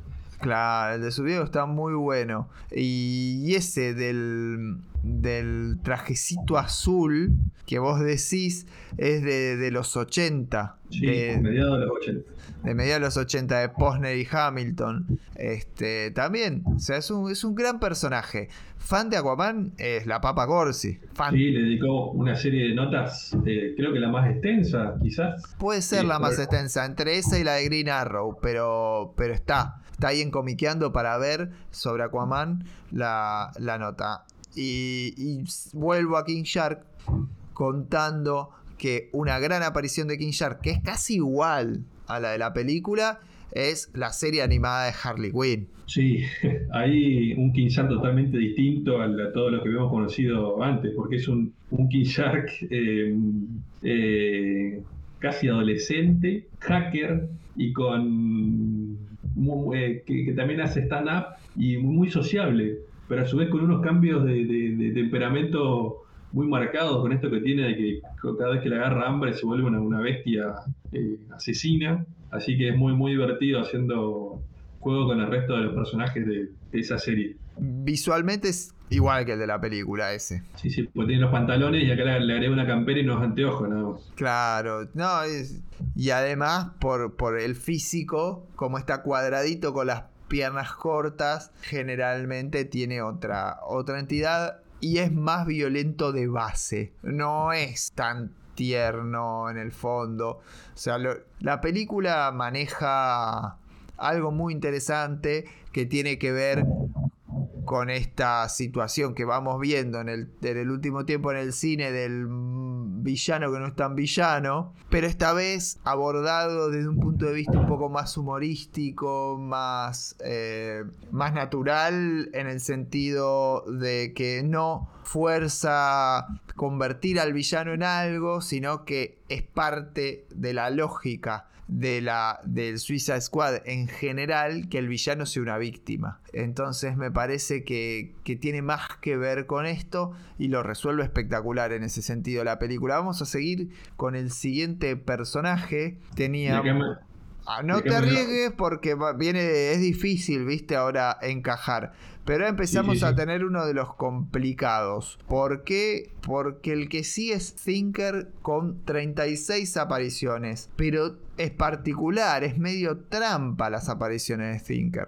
Sí, y a Thinker no termina de ser tampoco un personaje eh, que, pertenezca al escuadrón, aparece como, como, un villano más dentro del, de, de, todos los que, los que va sumando el, el, roster de, personajes de, la película. Si nos vamos a los cómics, tenemos que retroceder hasta el año 43 para la, la revista de Flash, la All Flash 12 el mismísimo Garner Fox es el que crea la primera versión del, del pero a partir de ahí tiene una evolución bastante em, marcada porque hay un montón de versiones, pasa a ser un, enemigo clásico de la, de, la, sociedad de la justicia y no, se parece casi nada a la, versión que, hoy está dando vueltas por, por los cómics. Sí, realmente eh, ha ido cambiando.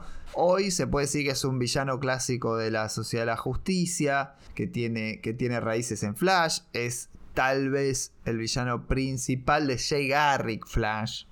Claro. Y, además tiene esto, muchas versiones del personaje que está encarnada como, como en distintas personas. Eh, el tradicional, el de, la, el de la Sociedad de la Justicia, era eh, Clifford de Boe. Pero, pero acá tenemos otro nombre en la, en la película, que es Gaius Graves, que a mí no me surge, no lo conozco de ninguna historieta, no lo tengo visto, nunca me suena el nombre, pero tal vez sea la literación, ¿viste? La verdad es que no, yo no lo tengo. ¿Vos lo conocés de algún lado? ¿Tenés certeza de si existe o no? Gaius Graves en el universo DC. Que tenga registro, es un nombre inventado por, por GAM para, para la película. Y no es el único. No es el único, vamos a tener otro.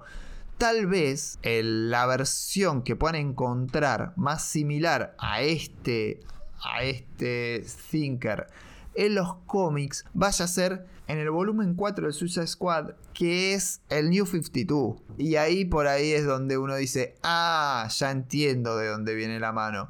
Por eso nadie lo conoce, porque ¿quién leyó el Suicide Squad del New 52? Estuve leyendo un numerito, el numerito en el que aparece este Thinker que no tiene nombre y que visualmente es igual al de la película, con alguna característica diferente, porque, por ejemplo, la película en ningún momento uno ve que, tenga eh, las características del personaje, o sea, más allá de tener este, los cableada la, cabeza, no parece tener algún poder o estar con, con, mayor capacidad intelectual. Y acá este, sí lo es. Es una historia, la de, la de este volumen 4 de Suicide Squad, es bastante interesante en algún punto. Este, si te gusta, si te gusta los Ultimates de, de lo que sería el universo Ultimate, los Avengers del universo Ultimate, yo creo que este Suicide Squad te puede gustar. El guion es de Matt Kint y los dibujos de un amigo de la casa, Patrick Sircher, muy copado en, Twitter y, un gran artista. que le queda muy bien esa onda. O sea, yo creo que si sos del universo Ultimate, el Suicide Squad este te puede llegar a gustar. Deberías poder darle una chance. Tiene que gustar el realismo y lo- los dientes apretaditos y, y forzar todo para que encaje en nuestro, nuestra concepción de realidad, imagino. Que con eso te refería a que te gusten los, los Ultimates. Sí, La onda- sí, la el estilo, mil- el estilo estético, este, La, on- la onda milicarda. medio milicardo, muy crudo, una violencia casi constante, no el uso racionalizado de la misma. La verdad, tiene, tiene muchos, muchos puntos en común, podés, podés entrarle por ahí. Obviamente no llega al nivel de Ultimates que de sus características es la mejor obra.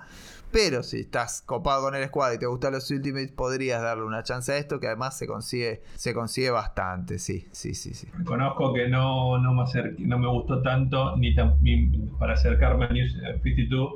Tengo mis límites y bueno, ese, ese- es uno. Claro, hoy era un, era un programa de confesiones. De confesiones. Bueno, no, no leí el Suicide Squad de, de New 52. Ni prácticamente nada de lo que se publicó en el 2011. El siguiente es un personaje que me parece que va a dar lugar a charlar de un tema que, veníamos conversando en relación a la película, pero vamos a hablar de Savant en este caso. Saban, esa versión rara que inventó Gail Simón, agradecemos las empanadas y la referencia también a la película, para el número 56 de la revista de las aves de presa. Le puso dibujos Ed Beans, ese dibujante también característico de esta época, de los, de los primeros, de principios del siglo. Y mm, es un personaje para mí que tiene mucho. No, no, no aporta nada en relación a algo que no exista previamente. Todavía no, no, no le encuentro la, la razón de ser de, haber de haberlo inventado porque hay un montón de personajes de- de- del mismo estilo. Sus características, características son eh, tener un buen, buen este, buena puntería, o ser un buen tirador, o ser un estratega no sé, tenías a Deadshot, tenías a prácticamente a bueno, mismo Bloodsport que está en la misma en la peli. Ya tenías un montón de personajes en la misma línea, así que no sé qué llevó a que Gale lo inventara. Seguramente alguna idea tendría que no, no habría podido desarrollar de todo. Yo sí entiendo por qué él usa Gale, no entiendo por qué lo adapta Gunn a este Savant, porque realmente es bastante diferente a mi criterio al que puede ver uno en Versus Prey. Versus Prey es una colección llevada adelante por Gail Simón. Va, primero en realidad arranca Dixon. Sí, sí, acá estamos hablando de, un- de- que yo tenía número 56, tenía varios años eh, de publicación.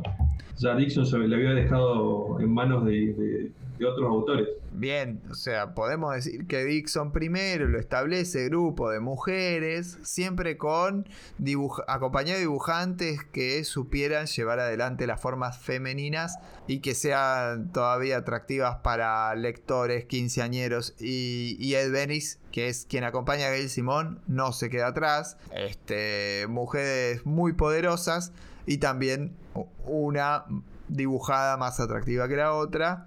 Tenés a, a un equipo parecido en nombres a lo que se puede ver en la película Versus Prey. Y me parece que Gail Simón pone a Savant como un villano que termina siendo dominado por las mujeres. Un, un muchacho bien parecido, pelo largo, canoso, pero no en las características de pelo largo, canoso que por, por Sí. la edad, sino. Claro, si no, un pelo largo canoso casi nórdico. Tardan Un- bastante en saber la nacionalidad, incluso ahí en la colección de, de Versus Prey. Un. Sergio Denis, pero más, más canchero y con. Un Sergio. Es como si Sergio Denis y Deadshot tuvieran un hijo, algo así. Claro, una cosa así, con mucha capacidad de hacker, sobre todo, este conocimiento del sistema financiero, es como que termina siendo un mulo de las Versus Prey y me parece que en ese sentido, un tipo hiperhegemónico que, preten- que, que las les pretendía hacer de villano, termina siendo un mulo de ellas en la colección. Y, y eso no queda plasmado realmente para nada en esta película. El Savant es diferente. ¿Por qué? ¿Quién lo lleva adelante? Eh, Michael Rooker, a quien seguramente conocen por haber hecho de de mm, John Doe, el Guardianes de la Galaxia. Tal cual. Y, y en ese sentido, había un comentario que, que había que hacer que era que, que tenemos actores que se van repitiendo como actores de la casa Gunn. Exacto. Porque está él, ¿quién más está? Está mm, el personaje que hace de Whistle, que también figura en Guardianes de la Galaxia. Que es el Hay hermano. escena- Es el hermano, exactamente. Sí, sí, Eh, es el hermano de Shengan. Sin, sin Lam. Shengan, sí, Shengan. Después está, viste que aparecen varios, varios de Sí, personajes que pueden, se puede llegar a reconocer. Hay una que no tiene nombre, que debe ser casi un guiño al espectador, ¿no? una escena el- el- el de las bailarinas exóticas, me imagino que te estás refiriendo, que aparece. eh, Sí, sí. aparece la actriz, no me acuerdo el nombre de la actriz, pero es la, es la chica que, que acompaña a la roca también en Sí, sí, películas. no conozco el nombre de la actriz, es la que hace Mantis. La que hace Eh, Mantis, efectivamente. Aparece ahí, o sea, como que tiene una repetición, el plantel de, de actores con los que me siento cómodo queda demostrado en algún punto por el director y creo el que mismo en Sa- Stallone. Claro, el mismo Stallone. Y creo que en Savant este, hay como una convocatoria ahí, que es un personaje que no termina de desarrollar y que tiene 31 apariciones, todas en Versus Prey. Sí, a mí no me termina igual de convencer que no voy a que seguramente podían haber hecho lo mismo con Dextro, por ejemplo, que también tiene el pelo blanco y está más o menos en la, mi- la misma línea que describía recién. Hegemónico, con capacidad de hacker, con buen, buena puntería y otras cuestiones más. Pero bueno, no, seguramente en su próxima visita a Buenos Aires podemos preguntarle esto directamente a, a Gay. Cuando vuelva, que seguro vuelve por más empanadas. Bien, el que sigue es particular, este es medio con trampa. El que sigue me, me- me puedo jugar de vuelta, quizás me equivoque. Pero No, pero mm, déjame, porque si no podemos quemar otros. A ver. Ok, ok, claro, claro. El que sigue es medio con trampa, porque con 26 apariciones es Ratcatcher. Iba a decir eso. Ah, bueno, menos mal que, que. Perdón, menos mal no. Qué lástima que no te dejé arriesgar. Ratcatcher aparece en esta gloriosa etapa de, de los títulos de Batman, donde la bruja gran y no, Norm Breyfloge, Be- eh, nunca supe pronunciarlo. Brave Fogel. Breyfogle, Ajá. tenían los títulos del, del encapotado.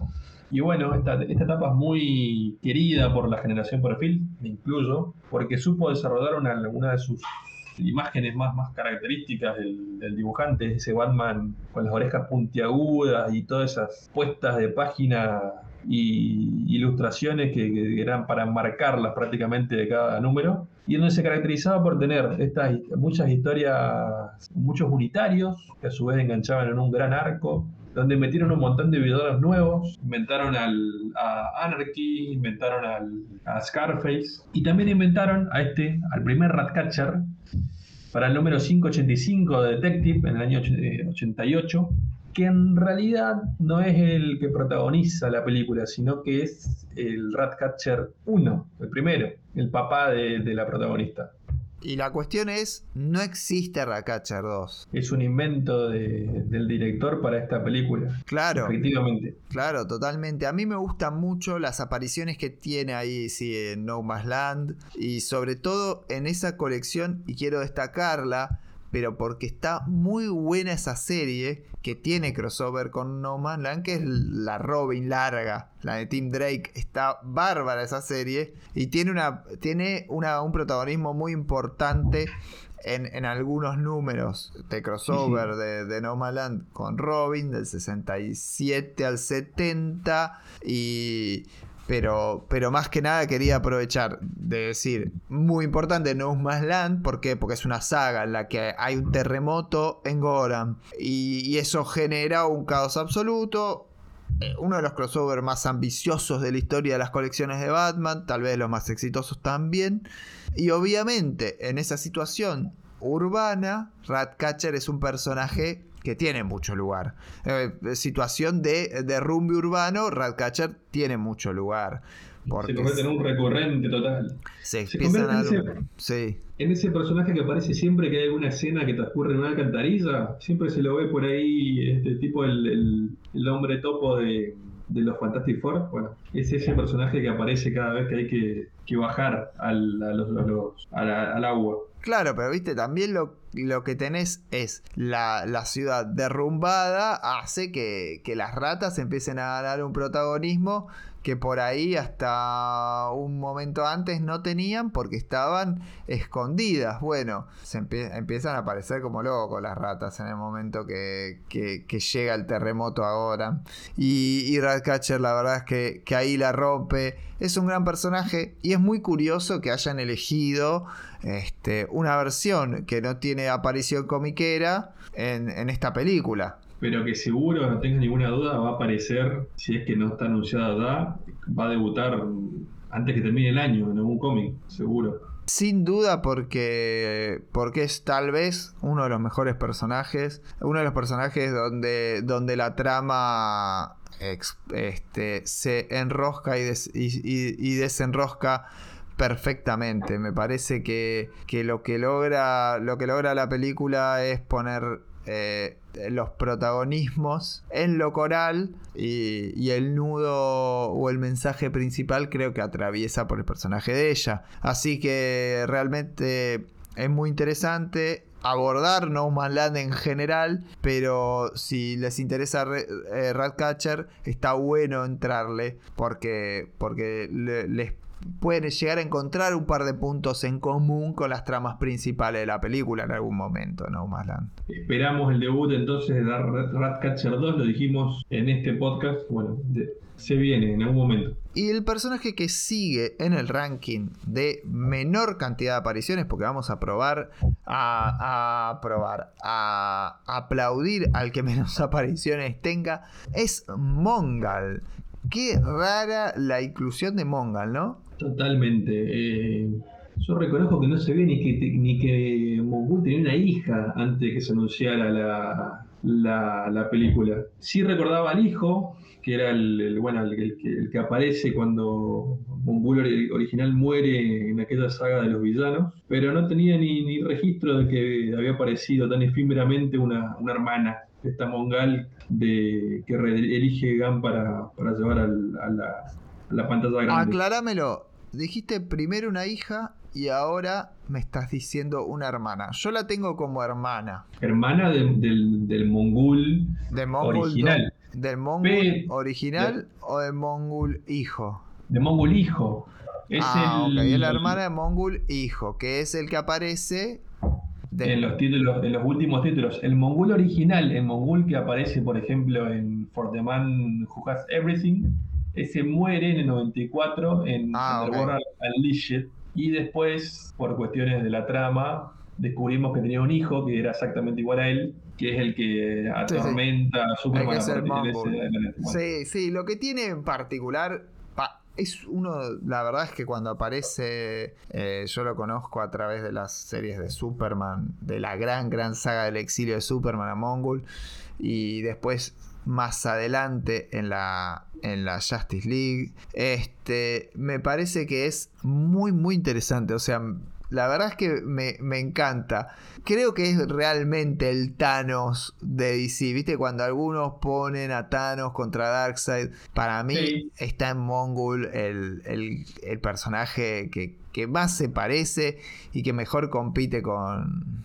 Sí, sí, sí, tanto en físico como en, en- en motivación, digamos, y en, y en estrategia. Sí, sí, yo lo veo re parecido. Bueno, Mo- Mongal debuta este, es este siglo, en el 2001, en el medio de todo ese, ese- ese- esa gran historia que cruzó los títulos de Superman de, de la invasión de Imperiex. Debu- Debuta en un título para, para darle visibilidad a Crypto, en Superman 170 donde, spoiler, Crypto termina venciendo a, a y a su hermana, a su hermano. Ah, mira, yo a los dos Mongol, a los hijos, los tengo como primera aparición en un showcase 95 número 8, que, que lo sacan Tomasi y Scott Iron, que aparecen los dos hijos. ¿De? Pues, eh, ¿Anterior? Sí, anterior, en el 95, en un showcase. Showcase 95, ese, ese volumen que sale ese año, y en el número 8. Bien, bueno, revisaré mis, papeles entonces para ver a ver si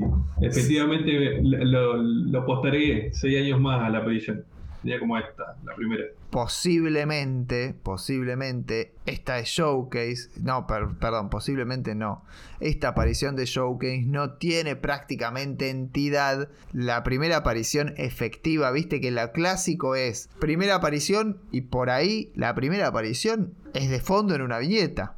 Hay un montón de estas apariciones. Yo estoy tirando el ranking de apariciones y por ahí te estoy diciendo, este tiene 10 y de las 10, 7 son desde el, desde el más completo silencio y segundo planismo, ¿eh? Y dos fueron en esas escenas del como cuando están en el satélite del monitor que aparecen todas las cabecitas y, lo ves en un casi eh, en un en un como una cabecita minúscula. Claro, eso cuenta como aparición cuando vos tirás los números. Cuando estoy diciendo este ranking, cuentan. Es decir, filtren la cantidad de apariciones reales de esos personajes. Realmente. Este. Bien, bien, va- pero vale, vale. Así con ese criterio eh, Pelé llegó a los mil goles.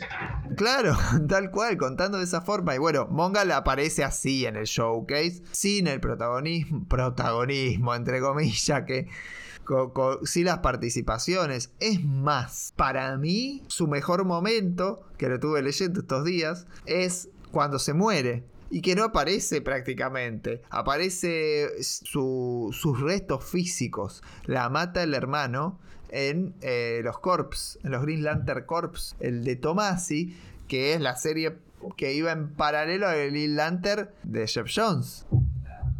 Sí, sí, sí, sí. Bueno, Eh, vi que te estuviste, te estuviste poniendo al día con esa serie. en realidad la est- estuve picando para, para el programa. Es una serie que la tengo esperando porque es muy recomendada. Es más, posteé las lecturas del día en mis redes sociales. Por ahí alguien que escucha el programa no, no las conoce.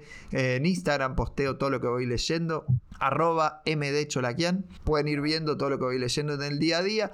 Y alguno me comentó, va, tres comentarios hubo de este, qué buena que está esta serie de, de los Green Lantern Corps. Es una serie muy bancada y que iba en paralelo al famosísimo Green Lantern de Jones. Entonces, si te gustó eso y no leíste los Green Lantern Corps de la misma época, cero porque todos los números que leí están buenos. La quiero leer completa para darle para que tenga forma. Tiene varios crossover con la de Green Lantern, eso hace que haya leído más números y ahora leí estos, así que ya tengo un- una porción importante de la serie leída, pero la quiero leer completa para tener este, mejores conclusiones. Pero bien, creo que es la, la aparición más o menos interesante de Mongal que, que vendría a ser, pero es uno de los personajes que no solamente aparece en esta película dándole entidad, sino que casi que no, no había aparecido anteriormente, ¿viste? Pero tenemos algunos que hayan tenido aún menos apariciones, imagino. Claro, porque con Mongal tenemos 17, que es un montón. Un montón. Un montón para lo que, para lo que tenemos acá en, en general. El- los que siguen, vamos a darle al que sigue a Vamos a, un- rascar- a comenzar a rascar la olla. Sí, estamos entrando a las 14, apari- a- perdón, a las 15 apariciones con Blackguard, que es un personaje que aparece en una versión bastante extraña en la película. ¿Quién es Blackguard? Blackguard es un personaje que creó el ídolo Dan eh, Jurgens para la serie de Buster Gold en, en aquel lejano 80 año 86, cuando él quería mostrar cómo era hacer un título de Superman sin Superman, algo así como de todas las series animadas, como todas las series que hacen de Batman hoy. este. En Buster Gold o Booster Gold, Gold, él planta al- a su personaje protagónico en el medio de Metrópolis, lo ensancha y lo, asocia directamente a los mitos legionarios, o sea, dos cuestiones totalmente relacionadas con, el kryptoniano, y comienza a jugar con, con- con la idea a algo que también quizás lo, lo, puedas sacar de, los Fantastic Four, que es eh, el hecho de que si sos un superhéroe, de que podés vender tu marca y comercializar, sacar un rédito económico con eso, algo que, que Peter Parker no, no, quiso hacer en su momento. Pero que bueno que, que este Michael Carter no tiene reparos en, en, vender y posicionar su marca como si fuera un, un no sé, una línea de gaseosa. Personaje muy particular, ¿no? y Blackguard es el primer villano a quien enfrenta en el número uno, justamente, donde se va a conocer públicamente al pueblo de, de, Metrópolis. Muy particular, decía, la elección de este personaje, porque que haya entrado acá es llamativo, ya que, a ver, Booster Gold es un personaje que, que tiene dos series muy muy conocidas. La de Dan Jurgens a mí me gusta menos que la de Jones, que la que encara Jones. Pero bien, está la aparición, la aparición de este Blackguard. Y tiene. ¿qué, características tiene? ¿Qué poderes tiene? ¿Cómo, cómo es ese origen del, criminal que, enfrenta a Booster Gold? Es medio genérico, ¿no? Es como tiene super fuerza dada por un grupo de malvados. Creo que, la palabra genérico es lo que más lo, podría definir. Aunque quizás físicamente la versión de los cómics sea un poco más eh, visualmente un poco más grande, o sea, físicamente no, es ese flaquito que aparece retratado por el, actor, sino que es un tipo grande, eh, más cercano a Mongul, no tanto, pero, pero más, más ancho, más, más, más, robusto. Eh, pero no hay nada, me parece que, que lo que lo que lo destaque por, el, por encima del resto de otro villano. Podría haber tomado tranquilamente, no sé, a cualquier mercenario sin ponerle el nombre y hubiera sido prácticamente lo mismo. Tal cual, bueno, este, en los cómics es un poco más pintoresco, tiene como, como una crin en su casco, es como como algo más el, el, caballero de lo malvado de una corte. Y en la película es un actor que a mí me hace cagar de la risa como Pete Davidson, pero en un en una personificación muy genérica, es un Black Ops con ametralladora, no tiene nada que ver con el personaje de los cómics, no tiene prácticamente relación visual. No, relación visual prácticamente no hay ninguna, me parece. Y quizás por ahí era la, la, pega, como dicen los, gallegos, de hacerlo lo más genérico posible para que sea expendable, para que sea mm, para que no lo extrañemos y que no, no, no, nos recuerda nada que hayamos visto antes. El personaje original tiene como unos campos de fuerza, una energía, una cosa así que le permite generar un escudo, también tiene eh, super fuerza.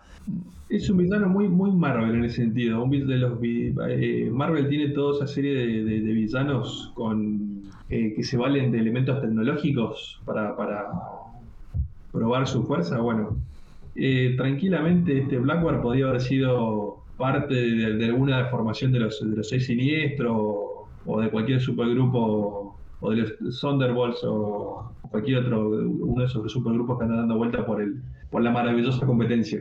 Y después tenemos el que sigue con 14 apariciones estamos en pelotas. Dense cuenta que la información que tenemos la estamos rascando de la nada prácticamente porque son personajes que James Gunn los saca de la galera y les da muchísimo más background cuando se lo da este, que el que tienen realmente los cómics. Esto es llamativo.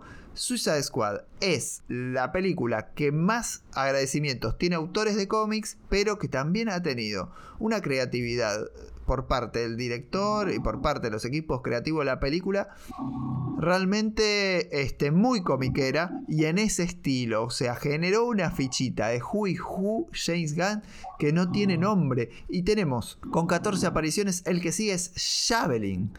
Esta Javelin es la traducción directa de bueno, ahora que pasaron los, Juegos Olímpicos, es una jabalina. Es un villano que aparece en el número 173 de la serie de Green Lantern, de, que recién la mencionaba, creado por Lin Wayne y con arte, los, creo que eh, los zafa de, la, de la ignomia por haber sido dibujado por Dave Gibbons. La verdad que la parte visual en esa época de Green Lantern venía muy arriba, tenía, un arte impresionante para la época y para, lo, que dejaba la vida Gibbons en, en esas páginas. Pero mm, como personaje, a ver, es un tipo que, su poder es lanzar jabalinas, o sea, tenés todo un montón de gente, todos los que compitieron en el, la, último Olimpiada en, esa categoría, podían haber sido, podían haberse enfrentado al, al lado de Hal Jordan con este criterio. La única forma de, vencerlos, la única, ventaja que tenían era que las, jabalinas eran amarillas, que ese era el poder que Hal no podía enfrentar. Así que simplemente por eso se convertían en una afrenta para, para este linterna. Claro, tal cual, por el color nada más. Y después otra aparición que tiene, y es una serie que por ahí me gustaría recomendar, es Power Company. En Power Company número 5 tiene este, sus cuatro páginas de gloria, la que tiene un enfrentamiento físico y nada más. Sí, aunque también lo rescatan para el, para el eh, Ostrander lo rescata para el squad a Javelin, para una operación en que, bueno, spoiler, no termina muy bien, pero, pero sí, es muy, muy efímero su paso por, por el squad. Así que son contadas con, con- con los dedos de la mano sus, sus intervenciones. Claro, acá lo estamos nombrando sobre todo en las apariciones fuera, ¿no? Del, de lo que es de lo que es el squad. Sí, sí, pero probablemente si no lo hubieran rescatado por ahí eh, y si no lo hubieran puesto en ese, en ese efímero, efímero paso por, por la serie de Josiah Power, las apariciones serían mucho, mucho menos aún. No, no, realmente. Bueno, ahí en Power Company tiene, tiene sus, sus cinco páginas de gloria, la que se enfrenta a Skyrocket y medio que, que lo caga tropas y se lo llevan en cana y punto. Este, ¿viste esos villanos que, que tienen, que les duran muy poco a los superhéroes y que son casi este, esas peleas como para mantenerse siendo campeones? Bueno, Javelin, que Sí, sí. tiene, que tiene la particularidad que en la película mm, este, le cambian la nacionalidad. Sí, porque en los cómics es eh, alemán. En los cómics es alemán y en la película tiene ahí un, un cambio de nacionalidad con ese acentito que Un tan acento australiano, ¿no? australiano, exactamente. Llamativo esa decisión, pero bien, James Gunn ahí yo creo que encaja un par de detalles que son divertidos y que a nosotros lo- lo- los nerdos generalmente nos suelen, nos suelen capturar bastante en algún punto. Este, el que Sí, porque sí. tiene, un interca- tiene un intercambio muy gracioso con, con Harley, creo que por eso lo hicieron en australiano. Porque Sí, el, el sí, aspecto sí, físico da, de- da de, da- da de Beach Boy, entonces le dice Le dices es Bueno. australiano, ¿no? Vamos a contar todo, pero bien. Este, pasemos mejor a lo, a, a lo que viene antes de meternos en quilombo. Claro, Exacto. nos metemos en quilombo.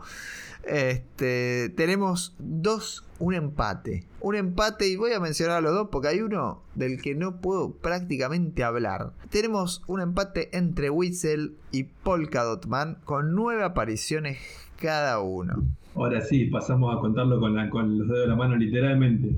Bueno, arrancamos por Whistle, que al igual que el King Shark es un ser antropomorfo, y este lo crea eh, Charlie Conway para la serie de La Furia de Fiddleston, el número 38, en un número que se llamaba La Noche del- del- de la Comadreja. Whistle es, un- es una comadreja, un ser repugnante, no sé si alguna vez vieron una, una- una comadreja que se hace pasar por muerto siempre, eh, como una rata pero mucho más, más, más fea. Y, mm, sin tratar de revelar nada de la trama, pero eh, en los cómics es una eh, la, la versión de los cómics es totalmente diferente a la que se ve en el, en el cine. Es mucho más, más violenta y, tiene capacidad de habla y bueno, y termina siendo algo que en los cómics, que, en la película no, no- no- no se ve. Así que aquí también se tomó muchas libertades creativas el director. Sí, sin duda, sin duda que, que acá es donde el director empieza a crear y con, con bastante con, con bastante tino. Todas esas cosas que va inventando tiene, tiene bastante onda. Whistle aparece recontra poco y además algunas de las apariciones son de un cuadro o dos. Es tremendo. creo que ponele en Formerly Known as the Justice League ese reencuentro de sitcom, ¿viste el reencuentro de Friends? Sí. Que, que ocurrió este año. Bueno, eh, Formerly Known as the Justice League es una serie del siglo XXI, pero con el mismo planteo de la Justice League International. La de Giffen y de Matthijs, bueno, Giffen, de Matthijs, Maguire vuelven para hacer seis números. Whistle aparece ahí. ¿Tiene incidencia? No, aparece en una viñeta al fondo todo. Pero aprovechamos para recomendar una de las.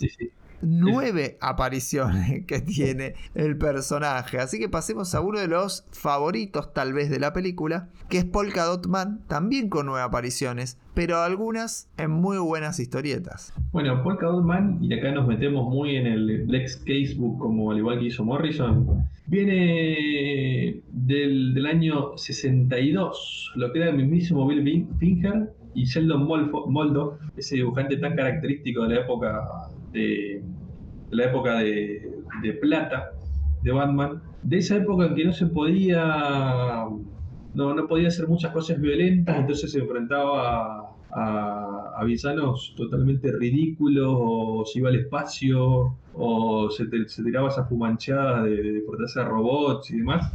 Bueno, esta historia, el, el bizarro Polka Dot Man, se inscribe en esa misma línea. No tiene nada que ver con, lo que vimos en, la película. El Polka Dot de, los cómics, justo del número 300 de, Detec- Detective, se parece mucho más a, otro personaje que quizás lo tengan presente, que es el hombre mm, tatuado, donde cada elemento de su cuerpo es un tatuaje que lo puede transformar en algo eh, de- sacarlo de su piel. Bueno, este polka dot original tenía un traje que cada, cada eh, mancha lo transformaba en un objeto. Nada que ver con lo que vimos en, la película. Y bueno, de ahí salta todas sus apariciones modernas muchos años después, que son las que mencionás, que son mucho más, más eh, me parece. Sí, bastante poco importantes, pero en historietas más que interesantes. En otro refrito o reaparición de Giffen en los 2000 aparece en este Ambush Non, este, esta nueva miniserie de Ambush Back. eh, con un Giffen muy parecido al actual. Este, fanáticos, volvemos a mencionar a Distinguida Competencia, donde hicieron un recorrido completo por la carrera de Ambush Bag en los cómics de DC. Y bueno, aparece Polka Dot Man en un. En una especie de dimensión de las vergüenzas de, de Batman. Aparece, ¿sabes cómo?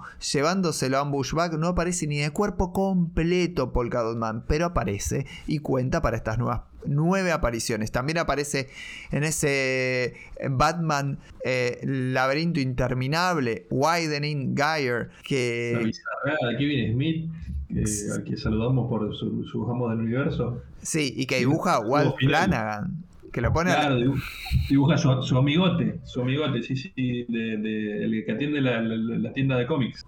Sí, dibuja ahí. Y después, otra aparición interesante de Polka Dot Man es en ese antecedente que tenemos a la serie de Greg Rucka de Gotham Central, que es Batman GCPD, una miniserie de cuatro números de los 90. Bien, en el primer número de esa miniserie aparece Polka Dot Man cagado a trompadas por Harley Bullock. Bueno, y también lo rescata Morrison, ya que lo mencionamos al principio, para Final Crisis. Donde También lo aparece. mete en algunos cuadritos como parte de, de algunas escenas eh, del pasado, si mal no recuerdo. Así que Polka Dot Man aparece con bastante, no protagonismo, pero con algunas cosas interesantes durante sus, sus siguientes apariciones. Estaremos al final prácticamente, en donde tenemos con 8 apariciones a Bloodsport, casi protagonista de esta película. Los memoriosos recordarán aquel número de editorial Perfil,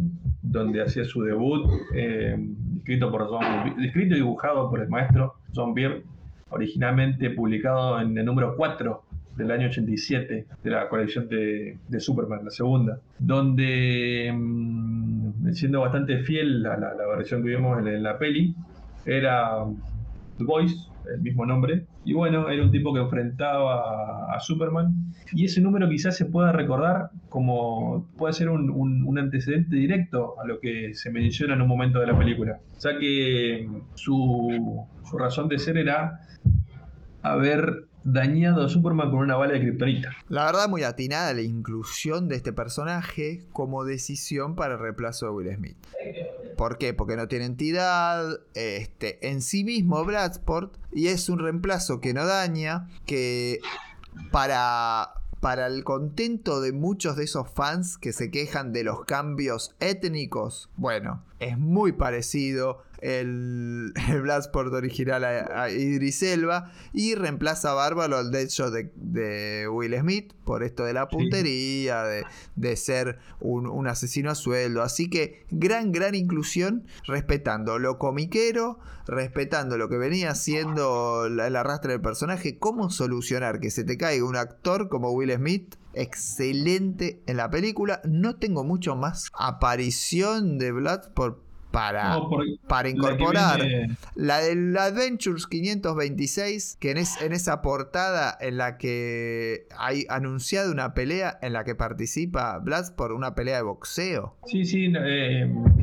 creo que junto a Peacemaker y quizás Starro son las, las adaptaciones más fieles a la, versión original, estos, estas versiones que, que nos traigan. Sí, prácticamente no tengo dudas de eso, sí, sí, totalmente. ¿Y qué nos queda? Ahora sí ya estamos, la, la olla se, se, rompió de tanto que la rascamos, me parece.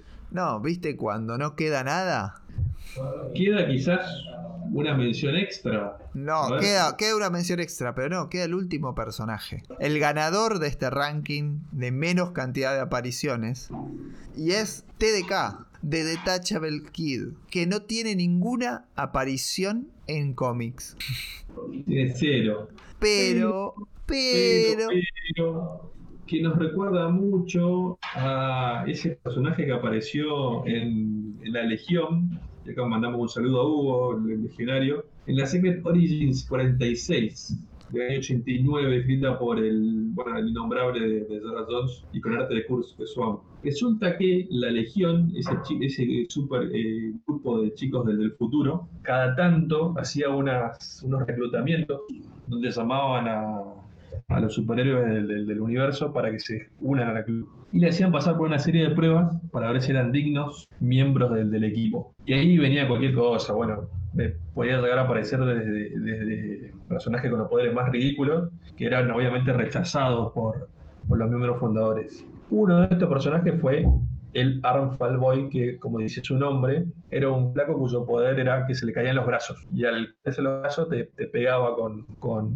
eso. Pim, no tenía otro poder más que eso. no tenía otro poder más que eso, no se parecía nada a ese personaje. Bueno, el número Secret Origin 46 es una locura. ¿Por qué? Porque son los Secret Origins de los cuarteles de grupos. O sea, está. Eh, hay una historia de Morrison con Swan sobre la cueva de la Justice League, que es la primera historia del número. La segunda historia del número es la Torre de los Titans. Y la tercera es esta de la Legión de Héroes Sustitutos. Espectacular número de Secret Origins. Una locura. Y bien, sería ni siquiera media aparición de este personaje que se incluye en la película Jane Gunn. Para cerrar el ranking, voy a traer a Harley Quinn, este personaje que ha ganado muchísima popularidad y que no entiendo por qué es tan resistido por los comiqueros. Un par de series malas, un par de series malas hacen que el personaje sea absolutamente odiado cuando tiene un potencial enorme. Este, le están buscando siempre el gran problema Harley Quinn que tiene en sus orígenes cosas más que interesantes. Es un personaje creado por Paul Dini en el contexto de la aplaudida por todo, porque encima yo no soy fan de la serie animada, pero todos aman la serie animada, surge ese contexto Harley Quinn y ahora nadie la quiere. Después tiene Mad Love como gran presentación, este, que también espectacular y recientemente publicado en Argentina, Harleen y Breaking Glass en dos versiones diferentes de los orígenes a las que podemos ver en Mad Love.